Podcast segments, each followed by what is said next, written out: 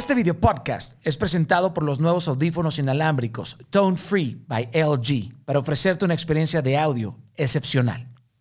Hey queridos, ¿cómo están? Qué gusto saludarles. Bueno, soy Daniel Javif. Sean bienvenidos a un episodio más de Inquebrantables. Eh, hoy tendremos a uno de los artistas latinos más completos de los últimos años. Eh, su voz es inigualable, la contundencia de, sus letras y su activismo creo que lo han convertido en una verdadera gema de la música latina, caray. Eh, creo que es un luchador por la unidad, es un defensor de los refugiados y un niño gigante de la solidaridad eh, continental. Eh, a pesar de todo esto, nada le ha impedido eh, mantenerse en la tendencia y en la vanguardia de la, de la música. es un nombre sencillo que lleva por apodo el nombre que le puso su padre. Es un antioqueño universal de cuya guitarra han emergido compases que hacen vibrar a millones y millones de personas en diferentes idiomas y en diferentes lenguas, por supuesto. Su fe en la música lo ha llevado en un apostolado por la tolerancia, sabe muy bien que las cuerdas y las clavijas eh, tienen mucho más poder que los fusiles y los tanques. Eh, sus canciones enlazan a los pueblos que las fronteras buscan separar. Eh, creo que también tiene una militancia en el bando de la hermandad que le convierte en un, en un partisano intrépido de la guerra por la paz. sus acordes le han dado sentido a nuestro cuerpo, sus versos, a la conciencia de nuestra tierra. Eh, es un padre orgulloso, eh, se ve que es un hijo devoto y un creador latino sin parangón. Así que hoy tenemos en Inquebrantables al Parse, Juan Esteban Aristizábal, a.k.a. Juanes. Dani, ¿cómo estás, hermano? Muchísimas gracias por esas palabras, hombre. No, hombre, hermano, al contrario, gracias a ti, querido, ¿verdad? Gracias por la generosidad, eh, mucho respeto, mucha honra por tu carrera. Eh, igual, igual, Dani. De verdad, hermano, eres, eres de esas gemas eh, que siguen brillando a lo lejos y a lo cerca en la industria de la música. Y siempre para mí es un, es un gusto poder compartir con, con alguien como tú que se ha mantenido tan firme, tan estable durante tantos años, que es un, es un verdadero reto ¿no? en, en, esta industria y que te des todavía el tiempo de, de, tener estas charlas, de ser alguien que se mantiene todavía platicando y, abierto a esto, habla muchísimo de ti. Así que gracias de verdad, canal. No, es un placer, hermano, estar contigo. Muchas gracias. Oye, Juanes, eh, naces en Carolina del Príncipe, ¿verdad? Eso es un municipio. Realmente. Dime. Sí, o sea, realmente, realmente nazco yo nazco en 1972 en Medellín, en la clínica El Rosario. Ah, Pero mis papás, mis papás eh, son de Carolina del Príncipe. Entonces yo siempre, como por orgullo de, este pueblo de mis padres, siempre digo, no, yo nací en Carolina del Príncipe, hasta está en Wikipedia.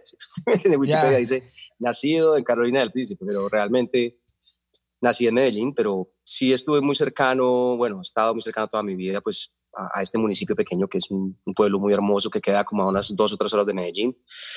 Y sí pasé ahí toda, todas las vacaciones, digamos, de, de mi infancia, los, tiempos más hermosos pues, de, de, mi niñez con mis hermanos y siempre con el campo, pues, y con cercano a, la montaña, a, las vacas, a los toros, a los perros, a los animales en general. tu padre era ganadero, ¿no? Tu padre era ganadero. Muy hermoso. Mi padre era ganadero, sí. Entonces yo pues iba con mi papá a la finca, íbamos todos mis hermanos a, acompañarlo a bañar el ganado y bueno, a montar a caballo por todos los potreros. Aquello era una cosa hermosa, pues, ¿no? Y le, le, tomé mucho, mucho aprecio a este pueblo y bueno, hasta el día de hoy. Mi padre falleció hace 23, 24 años y desde ese día no he, no he regresado. Pero bueno, en algún momento tengo que llevar a mis hijos también, obviamente, a Carolina. Sí, segura, Eso es departamento de Antioquía, ¿verdad? Sí, señor departamento de Antioquia. Eh, pero entonces sí, sí, sí viviste un rato ahí en, ahí en Carolina y después te fuiste para Medallo.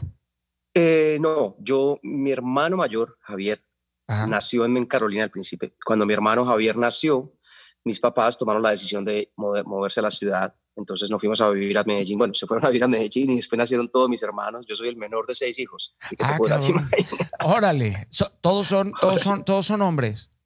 Cuatro hombres, dos mujeres. Pero a todos tus hermanos les pusieron nombres con J, ¿verdad? Con J, sí. Mi papá se llamaba, se llamaba Javier, mi hermano mayor Javier, después José, Jaime y Juan. O sea, güey, o sea, tu papá abrió el diccionario y dijo, pónganle en la J y, o sea, te pudo haber tocado de nombre Jicama. Yo le, exacto, yo le a mi mamá, pero, Pero de mi mamá, pero ¿por qué mi papá hizo eso? No, mi hijo, su papá estaba loco. Yo no sé, le digo que todos con J y bueno, todos con J. Así es la historia. Eh, ¿Estudiaste diseño eh, industrial? Así es, estudié primero en el colegio Instituto Jorge Robledo de Medellín, estudié mi bachillerato, pues todo el primario y todo esto, y después me fui para la Universidad Pontificia Bolivariana, donde me gradué finalmente de diseñador industrial, pero antes estudié un semestre de ingeniería mecánica en EAFIT, en Medellín, que casi me muero, o sea, fue una cosa terrible porque yo no, no era muy bueno para los números, o sea, no, yo estaba mucho más en el arte y que, que, en, la matemática, en la física, en el cálculo y todo esto. Entonces, no sé, me equivoqué o simplemente terminé estudiando un semestre. Eh, al, final del semestre me fui para donde la psicóloga de la, de la facultad y le dije, yo, yo me estoy enloqueciendo aquí, ¿yo qué estoy haciendo? Y me dijo, ¿usted qué quiere hacer? Yo le dije, es que yo soy artista, yo, yo canto, yo toco la guitarra, yo dibujo, yo, váyase ya mismo de aquí, usted no tiene nada que hacer aquí, sea feliz, me dijo ella. Nunca se me va a olvidar eso porque fue muy bonito de parte de la, de la psicóloga de la universidad. Eh, efectivamente, ahí después de esto, entré a la Universidad Pontificia Bolivariana en Medellín también y ahí terminé mi carrera. O sea, la, psicóloga, hay que agradecerle, güey. hay que agradecerle. O sea, hay que encontrarle, decirle gracias por todo lo que hiciste por, Colombia y por la música latina, habernos mandado a Juanes y no tenerlo eh, detrás de una maquinaria. Digo, aunque el diseño industrial tiene, tiene un gran arte. No, no, bastante, bastante. O sea, un gran arte. mira, en ese momento, Dani, digamos en Medellín, hablarte de Medellín de 1985, 86, 87 por lo menos en mi casa, una familia muy tradicional, mm, decir que yo iba a estudiar música era totalmente una locura, ¿me entiendes? Pero ¿cómo te ocurre? ¿De qué vas a vivir? Y todo, todo el mundo pensaba que esto era una locura, ¿no? Entonces era, algo que no cabía como, digamos, en el imaginario nuestro en ese entonces, o por lo menos para, para mi familia. O... Más sin embargo, bueno, yo, yo me fui para la universidad y estudié diseño industrial, lo cual es muy parecido porque el diseño, el diseño, digamos, de los sentimientos, que es la música, está el diseño gráfico, que es sobre el papel, y el industrial, que es sobre la forma. Entonces, a partir de un concepto, pues vos diseñás lo que quieras, bien sea una canción, o bien sea una silla, o bien sea un, póster de, un concierto. No sé, entonces al final fue una, una, una experiencia maravillosa, no me arrepiento para nada.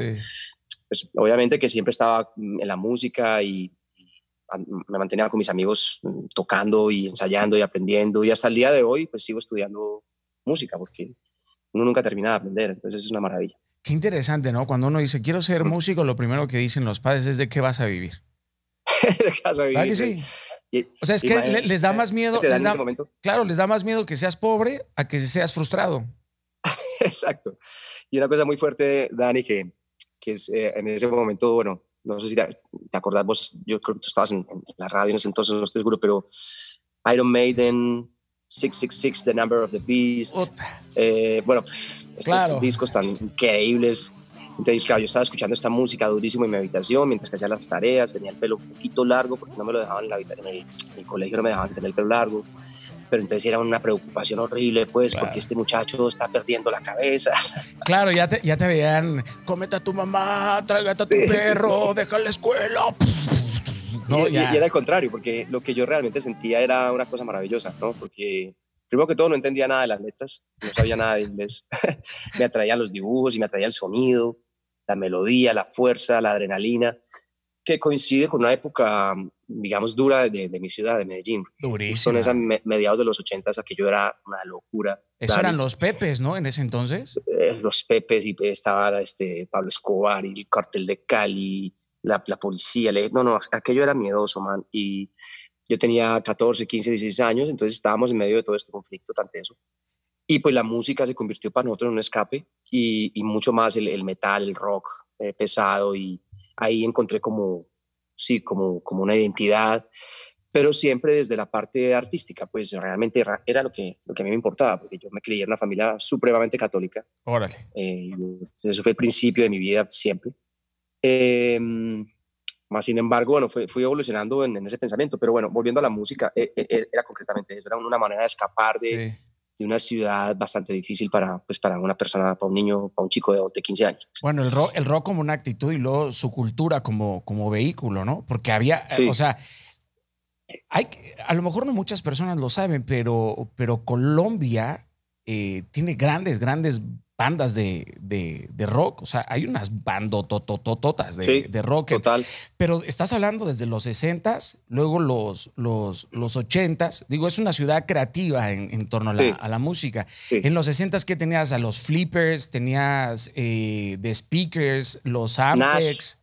Nash, los Yetis, los Yetis, los Yetis, eh, pero los Yetis eran de Medellín.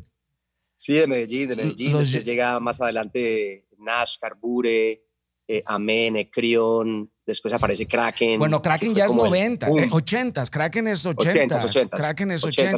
Harold, era, era, Harold era solista, ¿no? En ese, en ese entonces. Harold era, un, era, un, era, un, solista de eh, colombiano también. Y, y, después ya los 80 ya tienes este, 1280 almas, este, ¿qué otros? Aterciopelado. Bueno, e, el moretón, el moretón, a.k.a. equimosis. El moretón. le hubieras puesto moretón, equimosis. Sí, cabrón. Sí, sí, sí.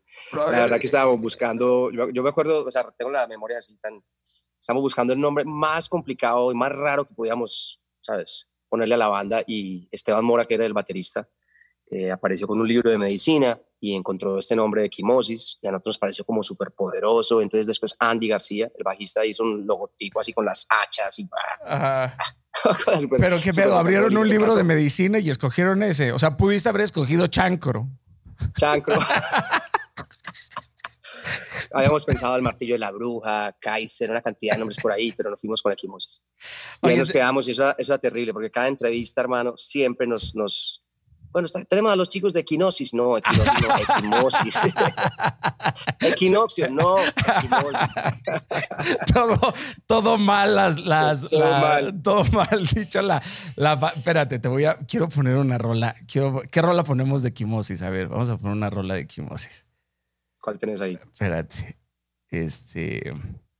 Espérate, aquí, aquí, tengo, aquí tengo poligamia, imagínate eso. Miércoles, poligamia. ¿Te acuerdas de poligamia? Aquí está. De, claro, De, madrugada, esto es, esto es de, madrugada. Espérate, voy a compartir, voy a compartir el, el, audio de madrugada, espérate.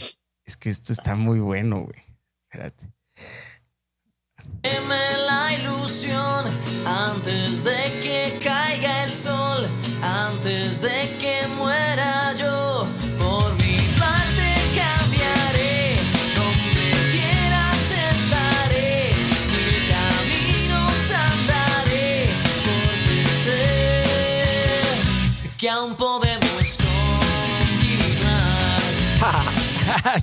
Brother, tenías la mata no larga, lo que le sigue. Larguísima. Y qué pelazo, cabrón, ¿eh? qué, pelazo, tu mamá sí que te lo cuidaba, ¿no? Estaba como hasta, como hasta los codos por ahí. Sí, tenías, tenías, un, tenías un pelazo. Espérate, aquí tengo... Era una época, Dani, muy, muy, muy particular porque comenzamos nosotros tocando metal pesadísimo, pesadísimo. O sea, digamos, el inicio de Equimosis fue como en el 88. Ajá. 88, 89, 90, 91, 92, 93. Ajá. Como, como manos, más o menos unos 5, 6, 7 años haciendo muy pesado. Trash metal, y, o sea, muy influenciado. Ah, te metiste al trash. O sea, te metiste al trash, trash. Primero, primero, primero, sí, primero. Ya ves que el trash, bueno, es otra historia del metal. Claro, y después vino Equimosis con esta propuesta que es una propuesta más, más pop, más latino, con rock, pero con congas, con tumbados en el piano, con melodías, con, con esa cadencia, digamos, más caribeña, porque estábamos buscando como una manera de ser más auténticos y pertenecer como a algo más propio, sin tener que tanto como copiar lo que ya estaba establecido por los americanos o los ingleses, en fin, bueno, era algo que estábamos pensando y nos fue muy bien y también nos fue muy mal porque obviamente los rockeros siempre nos criticaban porque nos habíamos vendido, ah. pero al mismo tiempo una cantidad de nuevo público pues llegaba y escuchaba los shows y bueno, fue como un proceso ahí de, de ir viviendo esa línea tan débil, ¿no? Entre, entre cuando te arriesgas a hacer cosas distintas. Sí, sí, sí. O, bueno, como le pasó a Metallica en su momento, como pasó a Whiskey in the Jar, ¿me entiendes? O sea, hay un, hay, un momento en donde también quieres probar algo completamente diferente, ¿no? Sí, sí. Sí, yo creo que la gente, a ver, cuando uno, pues yo como fan también, cuando tú escuchas alguna banda que te gusta o tú siempre te lo imaginas como en el mismo lugar, ¿cierto? Pero tú sabes, los, los seres humanos, musicalmente, lo que sea, todos vamos evolucionando, cambiando de alguna manera en la vida, de acuerdo a lo que, a lo que eh, experimentamos. Entonces también como músicos era chévere darnos una oportunidad de hacer algo diferente y, lo hicimos creyendo o sea, firmemente que era lo que teníamos que hacer.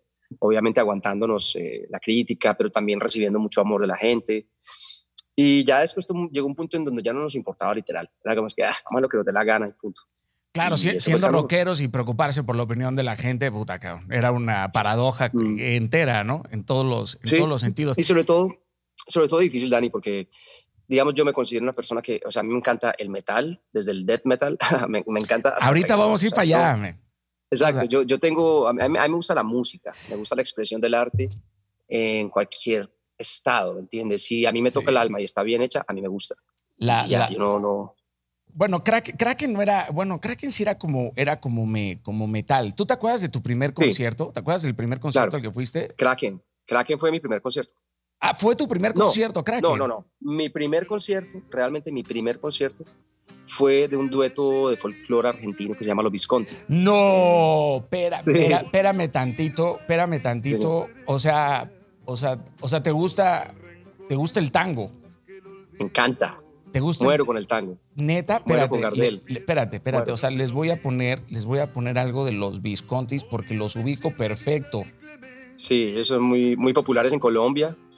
Em, y bueno, es una música pues, hermosa. Mamá, vieja, puta, yo me acuerdo. Y veneno, eso, odiame. Ah, no, espérate. Odiame, oiga, eso, te das cuenta que son muy fuertes también. Las letras son Mira, mira. Digo, eso está muy viejo, pero.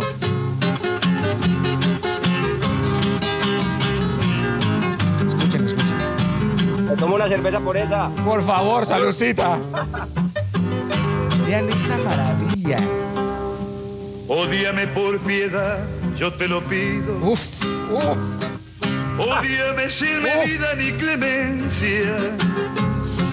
Odio quiero más que indiferencia. Porque el rencor hiere menos que el olvido. Pero te voy a poner todavía una más, una más dura. Mamá vieja es una, es una maravilla, pero aquí debo de tener esta, esta, esta obviamente.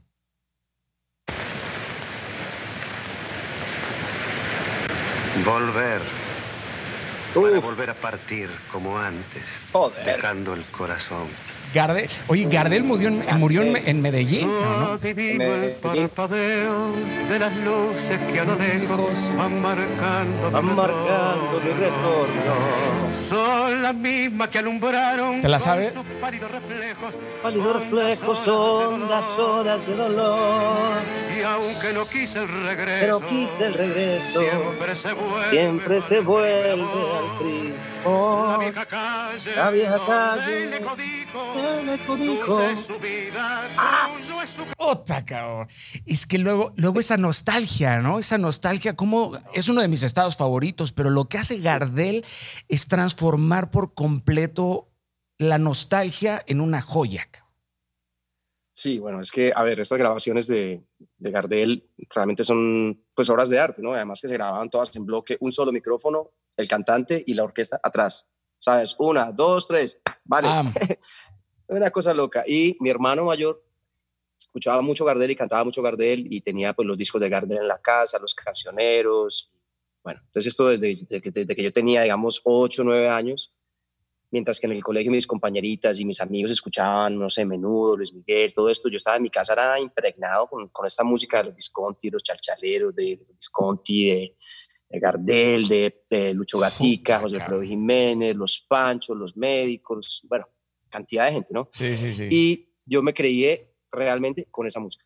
Hasta los 12, 11, 12 años empecé a escuchar la trova cubana, por ejemplo, de Silvio Rodríguez, de Pablo Milanés, de Vicente Feliu, eh, después Caetano Veloso más adelante, bueno, después el rock en español. No sé, Chico, Chico Huarque, ¿nunca, nunca te metiste por ahí? Por, por, ¿A quién? A Chico Huarque, ¿nunca, nunca te metiste por sí, ahí? Sí, sí, sí, o sea, lo, he escuchado mucho, lo, lo tengo ubicado, pero no, no, no me conecté con, con él tanto como con estos otros personajes. Claro, sí, bueno, Caetano, todos ellos también es, es, una, es una trova diferente, es una trova, por supuesto, diferente. ¿Tu tango favorito cuál, cuál sería?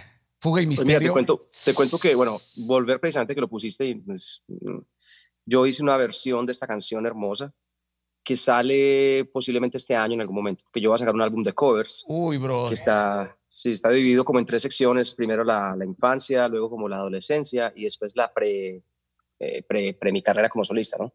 Entonces ahí está esta, versión de, de, Volver, hermano, que es tremenda porque es más llevada pues, a, un poquito al rock, con un poco de Caribe, californiano, una cosa súper cool. Produje con Sebastián Cris, que es un amigo productor argentino. Sí, lo digo perfecto. Y bueno, hermano, no, pues de, de Gardel me gustan todas las canciones, pero definitivamente Volver es una de mis favoritas. Sí, es que el, el, tango me encanta, Fuga y Misterio me encanta, Adiós Pampa, bueno, el, Choclo, todas, todas esos, todos esos tangos son maravillosos. Ármame tu banda de rock de ensueño, ¿vivos o muertos? Pero de, de músicos rockeros. Sí, sí, sí, sí. O sea, ¿a quién pondrías en una banda de rock? Obviamente estarías tú, pero ¿quién? O sea, ármame ah, tu baterista, guitarrista, otro vocal contigo. ¿Cuál sería? que me gustaría, eh, por ejemplo, Dave Lombardo. Ok.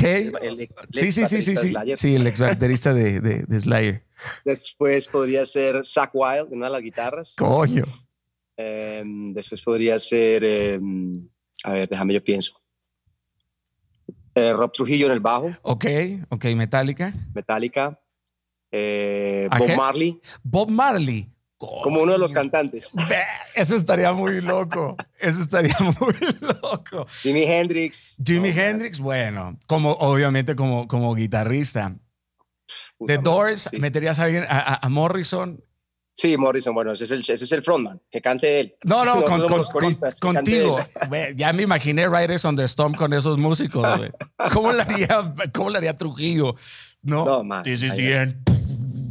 Sí, sí, me encanta la, la, fuerza que tiene él para tocar el bajo es, y además la musicalidad. Bueno, es un tremendo músico que lo, lo conozco desde Suicidal Tendencies por allá hace mucho tiempo, sí, sí, sí, la metálica. Sí, sí, sí, sí. Pero realmente hay, hay, hay muchos músicos, hermano. John Mayer, por ejemplo, me, me, me vuela la cabeza, sinceramente. A mí también, otro tipo de música, pero después hay un chico que se llama Jacob Collier, que es inglés, que es un fenómeno total, eh, que hace música más, eh, ¿cómo será esto? No sé, más, más compleja, pero, pero es excelente. ¿Quién sería tu eh, guitarrista favorito?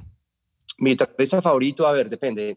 Yo diría que yo me es uno de mis favoritos, pero Jimi Hendrix, Eric Clapton, B.B. Eh, King. son B.B. King también. Lo que pasa es que son muy distintos los estilos. Sí. Eh, digamos que, que Jimi Hendrix es como muy agresivo y saca fuego en cada, ¿sabes? En cada nota que hacía. Lo tocaba como Stevie Ray Vaughan, o sea. Jeff Beck. Después, no, Jeff Beck. Jeff Beck. ¿no? Es un, es un, animal. Robert Johnson, Robert Johnson, aunque eso es, es más, más, más sabroso, no, no es tan, tan atascado. Uno, uno, que me gusta mucho también, definitivamente, es este David Gilmour de, de Uy, cómo no, bro. Porque, digamos, David Gilmour, a comparación de, de, Hendrix o de los otros, es que toca muy poquito. Él toca muy poquitas notas, es lo que quiero decir. Pero cada nota va con una, con, una, con una dulzura y con una delicadeza que también tocar así es demasiado difícil. Me gusta mucho Santana, por ejemplo, porque tiene un lenguaje muy propio de su, guitarra. Tú escuchas esa guitarra, tú dices, es de Santana. Eh, tiene esa onda latina, eh, psicodélica, que ha creado con este vínculo africano, con latino tan bonito. Sí. Eh, me, gusta, me gusta mucho. Sí.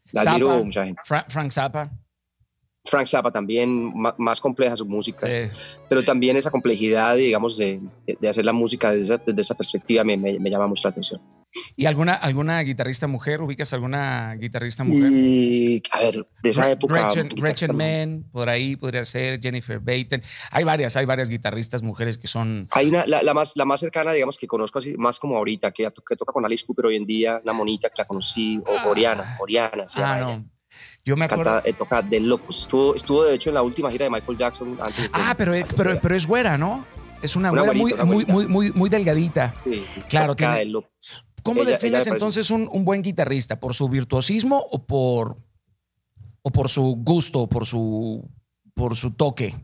Eh, a mí me gusta más, yo creo que la, la, mezcla, la mitad de las dos cosas, ¿no? Porque hay que ser un poquito virtuoso para poder tocar ciertas cosas, pero definitivamente la dulzura, ¿no? Yo creo que ahí sí eh, iría yo por, por, Hendrix o Stevie Ray, si me entiendes, que tocaban con una sabrosura, man. Sí, man. Muy, muy fuerte. Digamos, In by Malmsteen, por ejemplo, que yo amo, pues, o sea, me encanta, pero tocar así tan rápido, eso que me cuesta apreciarlo tanto como si, como si puedo ver a Steve Vai haciendo sí, algo. De Steve Vai Sí, pero la medida de las cosas yo creo que es, que es, es lo que a mí más me llama la atención, obviamente, no, o sea, no estoy diciendo que eso no sea bueno, obviamente que es demasiado, pero para mi gusto musical prefiero más como las, la, la, dulzura, el alma, que hacer... Eso es, es, muy chévere también, pero ¿Tu riff, no, me, tu riff no, favorito? no me toca tanto el alma. ¿Cuál es tu, ¿Ah? tu, riff favorito de guitarra? Mi riff favorito de guitarra, pues a mí los riffs de Metallica, todos son, son mis favoritos porque es que desde que estaba de 13, 14 años, pues tocaba esto todo el rato. También ACDC, Iron Maiden tiene unos riffs increíbles.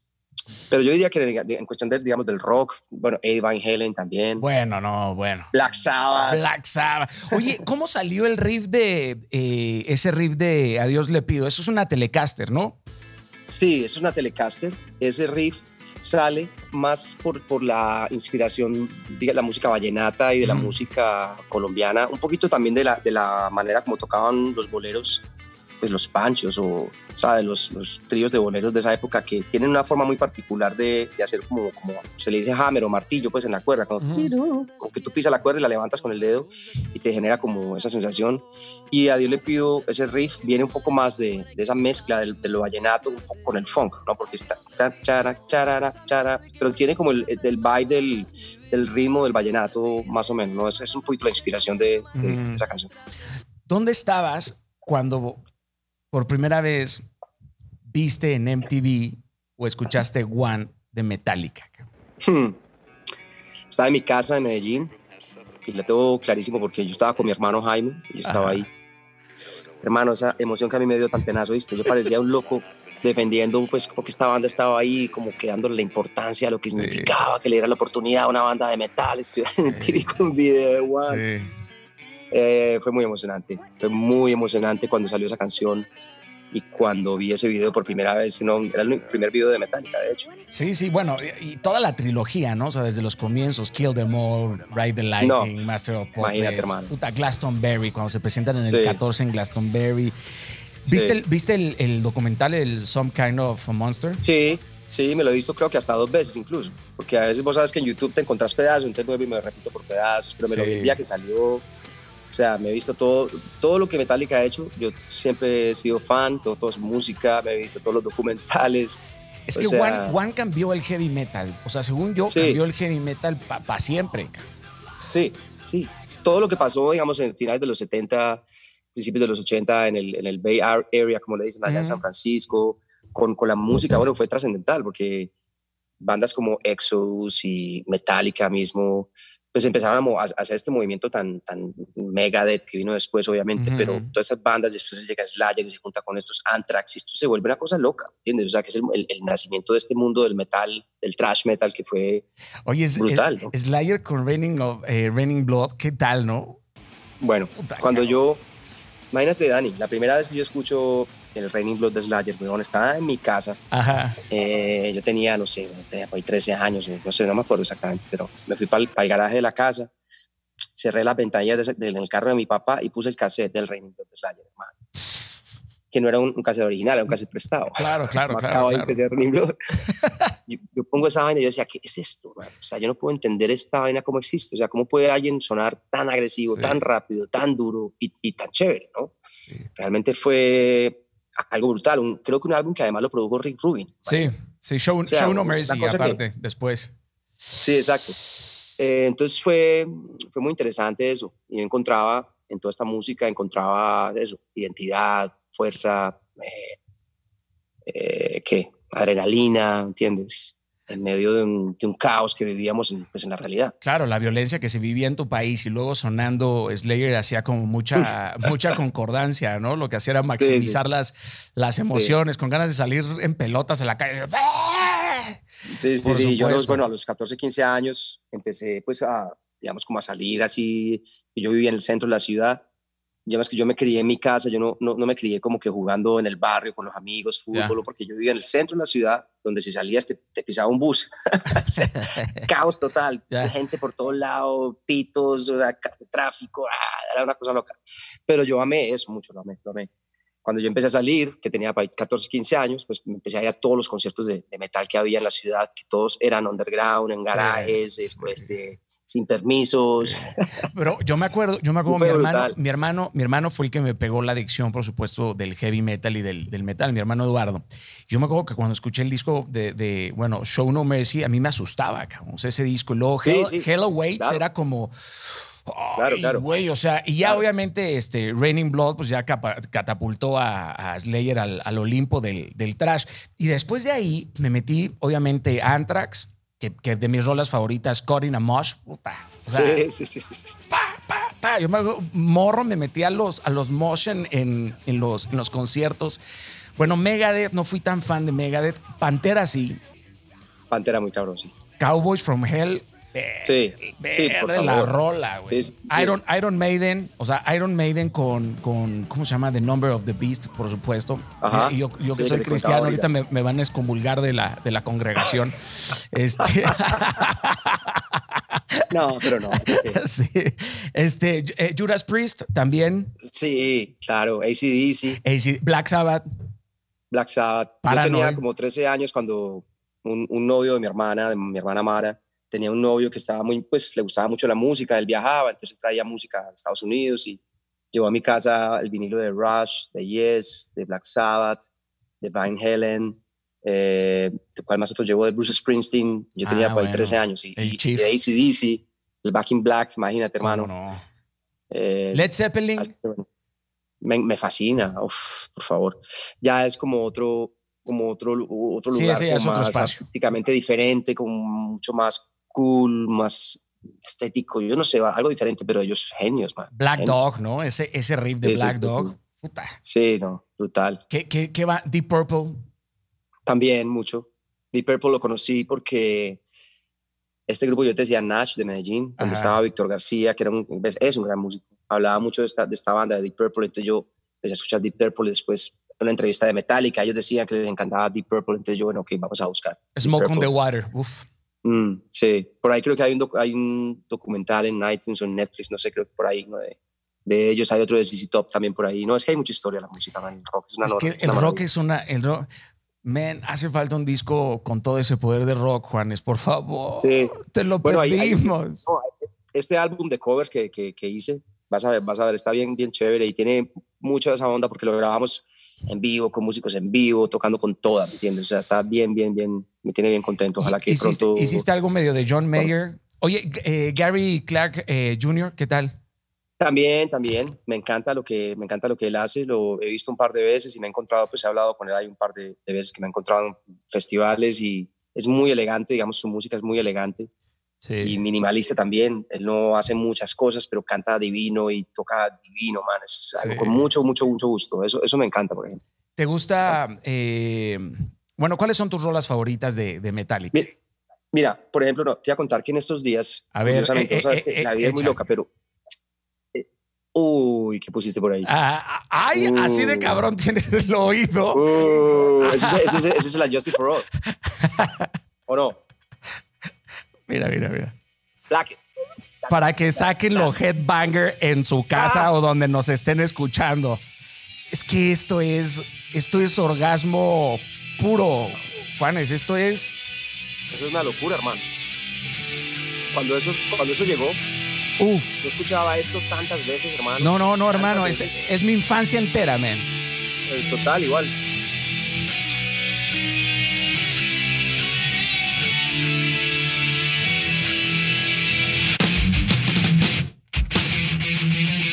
¡Ay, ay, ay! ¡Ah!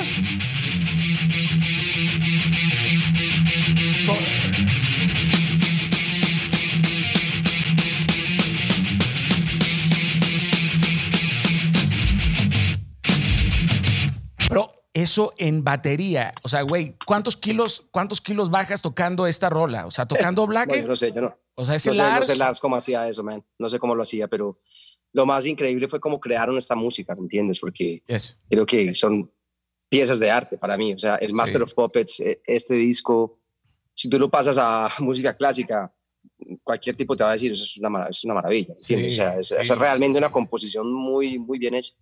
Sí, sí, Eh, sí. Por eso son lo que son, por eso son Metallica.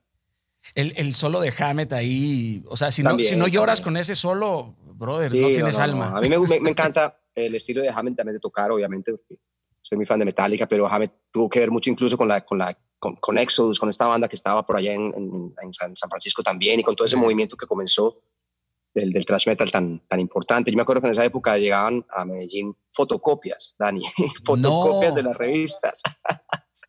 claro, entonces vos tenías que ir a la casa de tal amigo que tenía las fotocopias de la revista, ¿me entendés? O te las llegaban por correo después de un mes. Bueno, aquello era muy remoto, ¿me entiendes? Muy difícil de, de aprender, ya no, no, había tabulaturas, no había partituras de nada, era todo intuición, oído. Sí, empírico. Empírico, Totalmente. 100%. O sea, para poder sacar, para poder sacar una rola, o sea, para poder sacar Battery o Nothing Else Matter, o sea, tenías que... No, pues, pegarte ahí, pegarte y después la genialidad, digamos, de la, de la técnica de Hetfield para, pues para hacer lo que hace, que es, el down picking, eso, eso, que la forma como él toca la guitarra, que eso es una cosa súper difícil. Y muy cabrón porque eh, combinaba la guitarra clásica, ¿no? O sea, la guitarra la clásica, ¿no? En Battery, cuando, cuando inicia ese, ese, ese, ese intro, ¿no? Que te engaña, ¿no? O sea, parece, tiene una belleza el intro y dices, piensas que va a ser una rola como Nothing Else Matter y de repente, mocos, o sea, te avienta un bazucazo en la cara y ¡pah! O sea, ir a un concierto de esos personajes y luego yo te vi compartir con Lars, te vi entrevistar a Lars y luego Lars te entrega un premio a ti. O sea, es como, güey, vengo del futuro, Juanes, y tengo ganas de meterme en la entrevista. Cuando tú entrevistas a Lars, me dan ganas de meterme en la entrevista y decirte, güey, en un futuro, este vato te va a entregar un premio a ti. Qué cabrón, Sí, no, es increíble, man. Yo recuerdo esa época, obviamente, bueno, eso fue en Guadalajara. Sí. ¿Es tu ciudad, Guadalajara? Si mal no estoy, ¿no? Eh, sí. no, yo soy Mazatlán. Yo soy de... Mazatlán, Mazatlán. Sí, yo estaba en los premios MTV en Guadalajara cuando Metallica tocó y, bueno, ese día, pues, conocí a Lars y hablamos un rato ahí. Fue muy emocionante, man, porque realmente, pues, lo que esta banda ha inspirado mi vida, incluso si mi música ni siquiera suena como ellos, pero a mí me han inspirado tanto como a unos ídolos que yo dije, wow, yo quiero y viajar por el mundo y tocar y quiero, quiero, estos tipos me han inspirado, ¿entiendes? O sea, es muy fuerte haberlo conocido, haber compartido con ellos y después de haber recibido pues este, este premio de Lars el año pasado, tremendo. Ellos ahorita hicieron un, em, hicieron, van a celebrar los 30 años del Black Album, creo, el otro año, no sé exactamente la fecha, pero me invitaron a hacer una, una versión para una de las canciones del Black Album. Eh, y la terminé y está brutal, Dani. Brutal. ¿La, tienes, ¿La tienes ahí o cuál, qué, qué rola es? Eh, es que no te puedo decir. Ah, todavía no. pero está, está hecha, está terminada y está en locos. Y no Tú tocas, tocas la lira, obviamente, ahí me imagino. Sí, obvio, obvio, La lira, la ¿Y la hiciste en inglés? En inglés, en inglés, sí. Pero una versión, o sea, una versión, la idea, la idea pues era una versión mía, ¿no? Entonces una versión mía, pero es con toda, con toda. Con todo, o sea, le pusiste los huevos y todo. Eh, los huevos, los huevos. Allá en ese cuartito, ese cuartito que tú ves allá, allá está el booth y allá tengo las cabinas con los amplificadores, entonces allá pongo eso a todo, a toda madre, como dicen ustedes. yo, te, yo te quiero ver tocar algo de metal. ¿Puedes prender ahí tu, tu, tu, guitarra eléctrica y aventarte algo de, de, metal? ¿Se puede? ¿O estás todo desconectado? ¿Me puedes esperar o no? sí, claro, brother. No, no, no, me, me, o sea, quiero verte tocar metal, men. Oigan, este. Es que hablar, hablar de Metallica, puedo estar, puedo estar dos horas. ¿Qué rola, qué rola de Metallica es, es su favorita, muchachos? The Four Horsemen. ¿Qué tal ahí, verdad? El, el, el Death Mustaine. Después se fue a, fundar Megadeth, eh, Enter Sadman, Motor Breath, eh, Fight Fire with Fire, que creo que eh, eh, esa es una de las mejores rolas que, se ha hecho sobre, sobre la ley del, del talión, ese heavy metal, qué, qué, maravilla. Es que tengo aquí en mis, en mis anotaciones Disposable Heroes, esa necesidad de, libertad, ¿no? Estaba, estaba hablándole a la gente acerca de Disposable Heroes y todo. Hombre, por favor. Coño, ¿no? Fight Fire with Fire. ¿Qué, ¡Ah! ¿qué, qué tal? Coño, se me hace... Les estoy hablando de todo eso. Estoy, luego pasé por The Smiths, no sé ustedes, ah, Rush. sí. Smiths, Smiths muy chévere. Es una banda, eso te iba a decir ahorita, que hay, hay muchas bandas que yo he ido como apenas conectándome más en los años recientes, por ejemplo Smiths o por ejemplo The Grateful Dead. Me Puta, cómo no, cómo no, bro. ¿Sabes por qué empecé a escuchar esta banda? Porque vi una gira que hizo John Mayer con ellos, entonces yo me puse a escuchar esta música. Y yo, qué cool, qué, qué, qué, onda tan chévere la de ellos, man. Es como un parche que te quedas ahí por dos horas y entre jam, canción, muy elegante. muy The, elegante. The White Stripes, ¿qué tal también? Bandota, ¿no? Me fascina, me The fascina. White Estoy Stripes. perdiendo, estoy perdiendo el estudio, Dani. Sí, dale, dale, dale, hermano. Arctic Monkeys también. Do I es como prender una nave, hermano. Es lo que estoy nave. viendo, man. Es lo que estoy, es lo que estoy viendo. O sea, me daría, es como prender un avión, ¿no? O sea, que sientes que menos, sí, como check, checklist y claro, sabes, la cagas, la cagas en un, en un, en un botón y vuelas el estudio así de shit. Ah, exacto. Exacto, exacto. David Bowie, ¿alguna vez fuiste, fuiste fan de David Bowie? Amo. Puta, güey, es que Ziggy Stardust, Amo. esa época de Ziggy Stardust, recién vi un, un- un documental de Mick Rock del, del fotógrafo eh, Sí. y toda la época de, de Ziggy. Y bueno, Pink Floyd, cabrón, ¿no? O sea, quien, quien, quien no haya escuchado este Pink Floyd eh, y no se haya puesto, por supuesto, un trip con, con The Dark Side of the Moon, pues tampoco, tampoco, ha, Eh, tampoco ha vivido, Tiene ¿no? que. Ah, exacto. Mira, yo puedo asegurar, muchachos, que Dios ama a Juanes, porque Juan Luis Guerra le produjo un disco, Metallica lo acaba de. O sea, Dios te demuestra su amor en esta forma.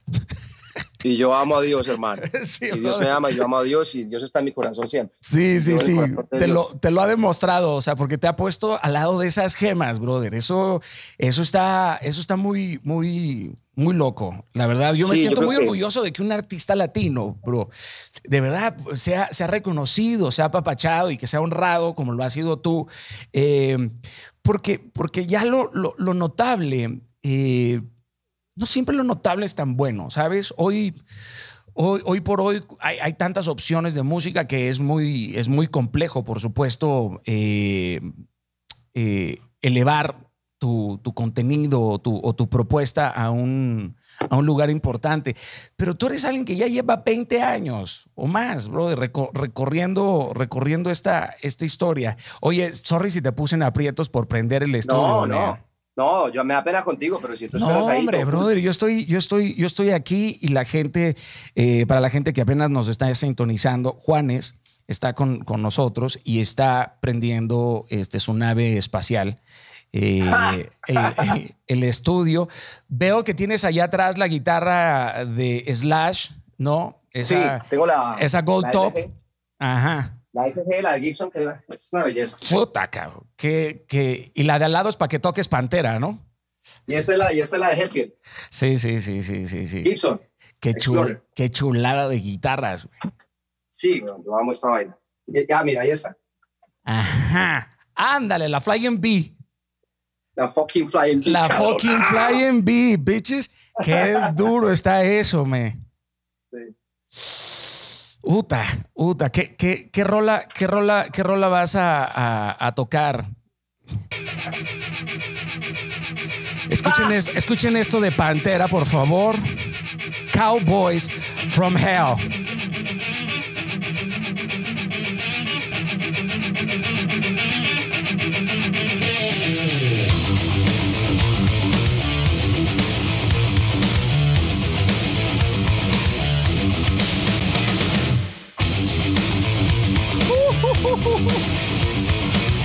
¿Qué, qué rola vas a tocar? La que quieras.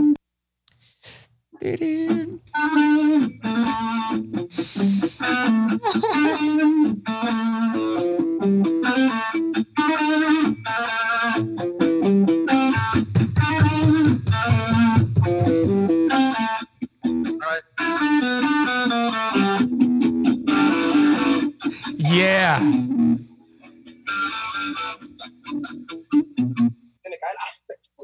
Cae la cosa. Coño. Ahora sí.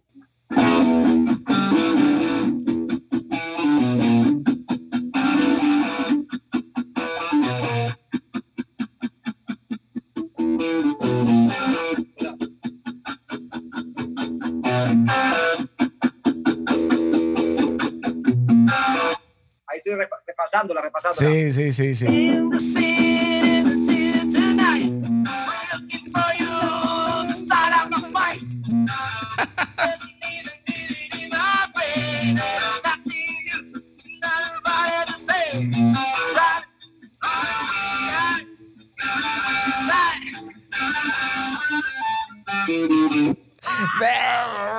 Bro, gracias.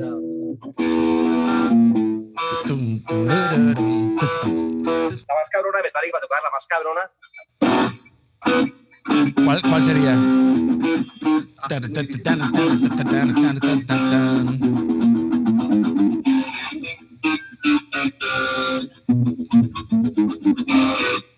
Uf, uf, uf, uf, uf, uf. Esa. Tarán, tarán. Bueno, más o menos, pero 15, 20 años No, qué delicia, brother. Muchas, muchas gracias por tomarte el, el- el tiempo. Aparte, para mí era como.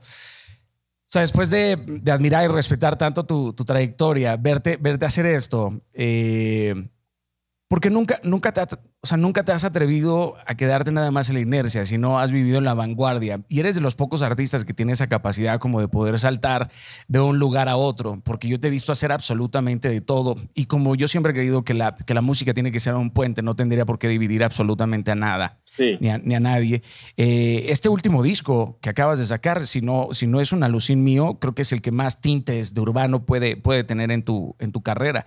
Pero has saltado por todos, los, por todos los géneros. Y que me digas que vas a sacar un disco de covers, man.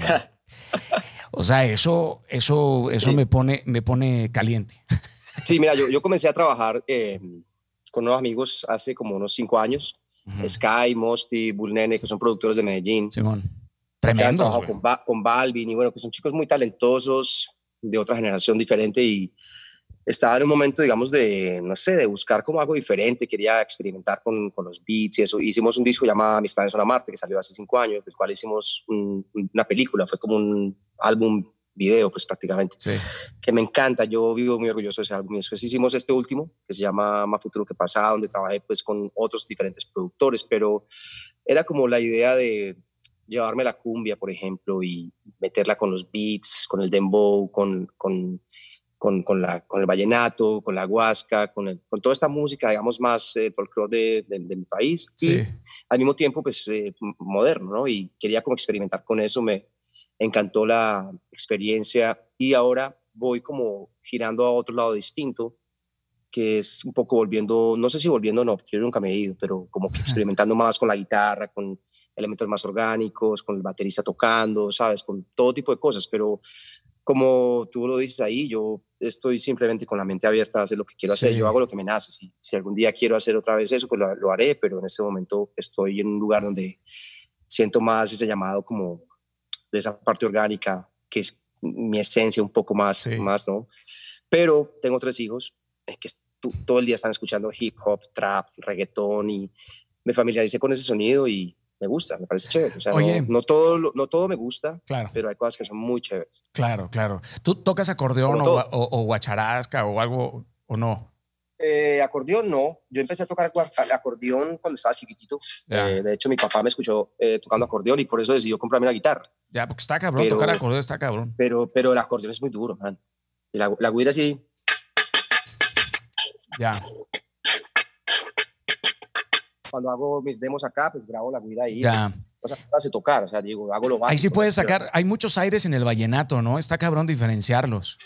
Sí, sí, hay muchos, hay muchos. Está, está la, la puya vallenata, La el puya. corrido, está el, bueno, yo ni me lo sé, pero hay varios, muchos, muchos. Sí, o sí, sea, sí, es sí. una música muy compleja, muy hermosa Eso sale de Valledupar, ¿no? El, de el- Valledupar. El de vallenato. Y era, y era, y era, no era como de las clases sociales altas, sino era. Sí, no, no, era- eran de hecho los, los juglares que eran los que llevaban la, noti las, la noticia de un pueblo al otro, llevaban la noticia y te la cantaban, ¿no? Y eran básicamente esos personajes que terminaban volviéndose pues parte del, del folclore y después llegó el acordeón de Europa con los barcos de, Mm. de carga y así Sí. se, fue, se fue conociendo ese instrumento como tal y se fue adaptando y se fue Bueno, pues gracias al colombiano, gracias al colombiano Honer empezó a producir acordeones, brother, porque sin el Exacto. colombiano, o sea, esos acordeones Exacto. hubieran quedado varados para Es- siempre. cabrón. exacto, exacto. Y después, bueno, Diomedes Díaz y los eh, Sí. hermanos Zuleta y cantidad de personas. Y después llega Carlos Vives que pone un lugar hermoso porque le da como a esta música un nuevo aire y conecta toda esta música con las nuevas generaciones y Sí. eh, nos, nos inspira a todos para, tú sabes, para decir, ok, ve, yo también puedo hacerlo. ¿Sabes? No con el vallenato, pero quizá con otro tipo de música, Sí. la fusión, la mezcla, algo que es que es hermoso, man. Oh, Colo- dices, Colombia no- me, me- no- me encanta, brother. O sea, yo me aventé, yo creo que 16 ciudades de Colombia el año pasado en. en Supe, supe que estuviste en- por allá, en. Villao y en todos lados. Sí, en todo, Medellín, este, fui Mm. hasta, me- bueno, me faltó Tunja, me faltó ah, como dos o tres ciudades única, única- únicamente, ¿no? Eh, me encanta, por supuesto, Medellín, me encanta Barranquilla, me encantó este Cartagena, brother, mocos con Hombre. Carta- ese lugar, puta, güey, países de ahí está duro. Ah, tu mujer es Cartagen- eh, de Mi- sí, Cartagena, es la ¿no? ciudad de mi esposa, Cartagena. Cartagena es de Carmen Cecilia y es Uf. una ciudad que yo amo, hermano. O sea, desde mi de época del colegio, del Sí, sí. bachillerato, siempre, digamos, e- es como casi una costumbre, digamos, generalizada de, de mucha gente del interior del país y en el fin de año, así ir a Cartagena y, y toda esta conexión con la comida, Sí, sí. con la música, con esa ciudad hermosa que tiene tantos contrastes también. Porque Sí, hay, do- hay, dos Carta- hay dos Cartagenas, ¿no? Hay, do- hay dos La, la Cartagenas turística y la golpeada por la pobreza. que ahora, que, que ahora pues con el COVID, eh, bueno, ha sido muy, muy triste todo lo que está pasando, pero Sí. bueno, en fin, o sea, es algo hermoso, una ciudad maravillosa, con una gente increíble y una cultura No, el, rica. pro- el problema no es ir a Cartagena, el problema es irte de ahí, cabrón. O sea, Exacto. ¿cómo, cómo, cómo- no, literal. ¿Cómo mierdas te vas? O sea, te, ena- te enamoras, te enamoras, te enamoras de- de verdad. Oye, ¿no has notado eh, a tus hijos más inteligentes ahora que no van a la escuela? Ah, buena pregunta. Mira, Dani, ¿sabes qué me ha pasado? Que yo a veces eh, los, eh, los molesto mucho porque están todo el día en las redes sociales y esto. Ya. Y me he dado cuenta de algo. Me he dado cuenta de que, por un lado, sí, hay algo que puede ser negativo, que estar todo el día ahí, pero también me doy cuenta que aprenden demasiado, porque hablo con ellos y me dicen cosas. Ellos no, solo ven, no solamente están viendo bobadas, también ven, ven cosas que les interesan, Ujú. porque tú sabes que el algoritmo te va haciendo, va haciendo eso. Entonces, si a uno le gusta el deporte, pues aparece en deporte. Si a uno le gusta el, el- el fashion, aparece fashion Sí. y así, y así por el estilo. Eh, al principio los noté muy, muy eh, estresados un poco porque cambiar una rutina abruptamente, pues obviamente te genera ese estrés. Después los sentí como más tranquilos en la casa, estudiando, pues como sin tanto estrés, digamos, quizá por la socialización con la gente o algo, no sé. Pero ahora los veo como con muchas ganas de volver al colegio. O sea, realmente, con que pensar otros seis meses en la casa, sentado en la clase, viendo desde la, desde la habitación, Claro. no sé, ¿me entiendes? No es tan fácil. Es que ya, ya es- sido- estamos en la época donde el conocimiento, o sea, la ignorancia es una opción, cabrón, ¿no? Hemos, hemos pasado por toda, bueno, y, y eso sí es lo más triste de todo. Porque sea- ahí sí creo que, no sé la razón, pero nuestros gobiernos en toda Latinoamérica creo que, aunque yo sé que le han apostado a la educación, no, nunca es una prioridad, hermano. Yo, no, No, yo no- nunca, de- o sea, nunca comprendo, ¿entiendes? ¿Por qué No. pasa esto? No, no, no, no, no, no. Hay que cambiar los sistemas educativos. Hay que cambiar el sistema. El sistema de por sí está todo podrido y ahora nos hemos dado cuenta con el Sí, COVID man. que es una realidad, que está demasiado deteriorado y que hay que, hay que cambiarlo. O sea, ¿Cómo? No sé, pero tiene que, tiene que haber unos cambios importantes. Yo, yo espero que esta, que, esta, eh, que esta situación del COVID nos dé, pues, o- a todo el mundo, de alguna manera, una, una, una oportunidad para repensarnos. Para, Así debería de ser, man. O para sea, que haya un filtro, digamos, y entendamos que hay cosas que de repente no necesitábamos como pensábamos que necesitábamos. Y hay otras que son esenciales. Y todo parte de la educación, ¿no? Todo parte de la educación, de la conexión de... Y hay que redefinir qué coños es la educación, porque no es, porque no es la preparación, la, la- la- la educación trasciende a la formación. O sea, ya antes, pues tener un doctorado te aseguraba cierta empleabilidad o te aseguraba que ibas a tener pues un, un- un- retiro jugoso económicamente, pero hoy se necesitan ya otras virtudes. O sea, seguimos educando jefes y empleados, ya nadie está educando líderes, ya hay un lack of leadership Exacto. en toda Latinoamérica, carnal, que está muy, muy cabrón, o sea, muy, muy duro. A mí, me pare- a mí me parece, Dani, que cómo sería yo feliz, por ejemplo, si mi hijo o mis hijas desde ya pudieran desarrollar sus capacidades en lo que les interesa, Claro, man. ¿sabes? Desde de una, no tener que, no, que tengo que hacer esto para llegar acá y hacer esto para... No, o sea, de una, las, las, la matemática, la física, el cálculo, todas estas, eh, digamos, eh, cosas las la, la van a hacer las máquinas, porque es una realidad. Y si no estamos en, le preguntas a Siri o a Google, oye, no sé qué, pa, y tal. Pero las, las, las, las profesiones blandas como la Sí. psicología, la filosofía, la literatura, el arte en general, es lo que se necesita, la creatividad, ¿me entiendes? Lo otro lo van a hacer las máquinas. No, y yo, y yo me pregunto, seguimos, seguimos graduando licenciados, seguimos graduando ingenieros, pero el mercado laboral tampoco tiene como mierdas absorberlos. O sea, tampoco hay trabajo. O sea, eh, graduamos, sí, bravo, felicidades, eres arquitecto, eres ingeniero, sí, güey, nada más que no hay para darte trabajo. O sea, se, No, necesita- literal. se necesitan otras, vir- otras virtudes que tiene que ver Otras lo que tú decías, ¿no? La, la, la pasión, mira lo que te pasó a ti. O sea, apareció alguien que se dedicaba a las ciencias humanas, o sea, un, un psicólogo, y, y tú tuviste que esperar a hacer un examen casi, casi vocacional para saber que, que lo tuyo era el arte. ¿Por qué mierdas esperarnos a que los hijos tengan 18 años para saber a qué se van a dedicar? Tú sabes hoy por hoy, mira, tus hijas ya están, ya están grandes, o sea, en un cerrar y ojo, van a la universidad, en un cerrar y ojo se van de tu casa. Así es, hermano, yo lo sé. Justo ayer hablaba con Karen Cecilia y con Luna, la mayor, y con Paloma, pues como que ya pensando e- en ese momento, y a mí me da, me da much- mucha angustia, porque es que Claro. Entiendo, porque yo también me fui de mi casa, y entiendo que ese es el proceso de la vida, pero es duro, ¿me entiendes? Pero lo importante es que ellas hagan lo que quieren hacer, porque la única diferencia para un triunfar en la vida, man, es que tú hagas las cosas con pasión y que te guste realmente lo que haces. Si estás ahí por hacerlo, porque tienes que tra- tener un trabajo para vivir, es, es duro, ¿me entiendes? No, o sea, y, duro, y duro. para muchos puede sonar romántico, ¿no? De, que- de qué voy a comer, cabrón. No, no, no, brother. Es que yo creo que quien se dedica a lo que ama y, y el. Y, y toda la respuesta está en la palabra amas. O sea, si amas, lo, si amas lo que haces, encuentras la valentía suficiente, la fuerza suficiente, la motivación la inspiración suficiente para mantenerte hasta que consigues las cosas. O sea, porque las cosas se hacen hasta que las consigues. Hay quien, hay quien solamente tiene un deseo, ¿no? Yo deseo ser rico, yo, yo, yo deseo ser famoso, yo deseo ser exitoso, pero, pero a la vida le valen madres tus pinches deseos, cabrón. En esta vida se trabaja con convicciones, ¿no? Y Así si no es. hay una convicción, yo, yo veo, mira, yo creo que el mejor ejemplo se los has dado tú, ¿no? Como, como padre. Yo me pongo a pensar cómo han manejado tus hijos la, la- la fama de, de- de su padre, si, si esto les ha afectado en sus relaciones con, con otros niños, pero tus hijas ya son todas unas señoritas, ¿no? Y tu, tu, tu chiquitito, y estoy seguro que han visto a un hombre que a lo mejor ha pasado por ciertas etapas de su vida, o ciertos desiertos o ciertas tormentas, pero aquí sigues. O sea, sigues firme, o sea, sigues echándole bolas. Y eso, aunque es un mensaje medio subliminal, ese hecho impacta más que dos horas de matemáticas. Sí, sí, yo siento lo mismo. Para mí, creo que el contacto, digamos, de, de un abrazo, man, de una mirada a los ojos, a decirle cómo te fue hoy en el colegio, Sí, estás bro. bien, Sí, te hermano. falta algo. Yo creo que eso es tan fun- fundamental en la vida. Eh, yo siempre pienso y veo lo que pasa, por ejemplo, en, en el concepto, digamos, de tener hijos, ¿no? Ujú. el, el valor, la vida es lo más sagrado que tenemos, ¿cierto? Pero Sí, al mismo tiempo, a mucha gente le importa poco, ¿me entiendes? Es como que hay que concientizarse que vas a tener un hijo, tienes que tener tiempo para darle el amor, la posibilidad de darle la educación que se, que se necesita, el, el- el cuidado, el tiempo requerido. Eh, y todo eso es fundamental y, es- y ese es el amor, ¿entiendes? Sí. Es, es- es lo que realmente hace que la, que la persona se pueda formar de una manera diferente para seguir adelante.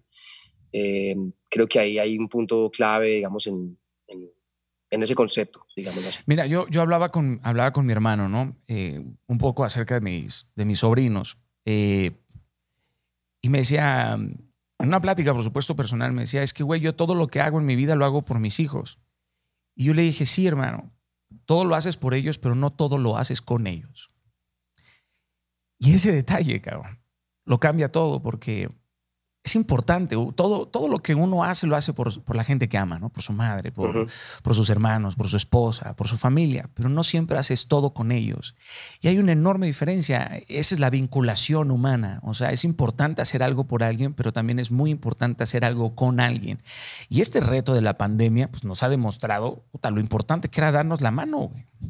Increíble, increíble. Lo importante que era abrazarnos. ¿no? O sea, ese pedo.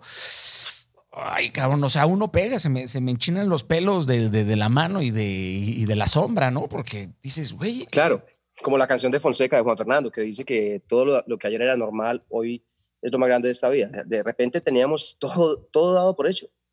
Todo dado por hecho, ¿me entiendes? Y, y, y, y, y un momento a otro nos dice, no, no, es que no. Y no hermano, así. Y qué mierda, nos esperamos, nos esperamos a que nos digan que estamos enfermos para empezar a querer vivir sanamente, güey. Exactamente. Qué puta paradoja, ¿no? para, para darle el valor a, a los médicos, a las Sí, enfermeras. sí, sí, sí, ¿Tú me sí. entiendes? A todo este sector de la salud que es tan clave. Sí, sí, Eh, sí, en sí. fin, hermano, es, es un Mira- aprendizaje constante toda la vida y, y como humanidad nos toca ahorita por primera vez ponernos todos de acuerdo en, en varias cosas, Sí. ¿no? Es. Yo en, yo en esta pandemia eh, he pensado mucho en la muerte, cabrón.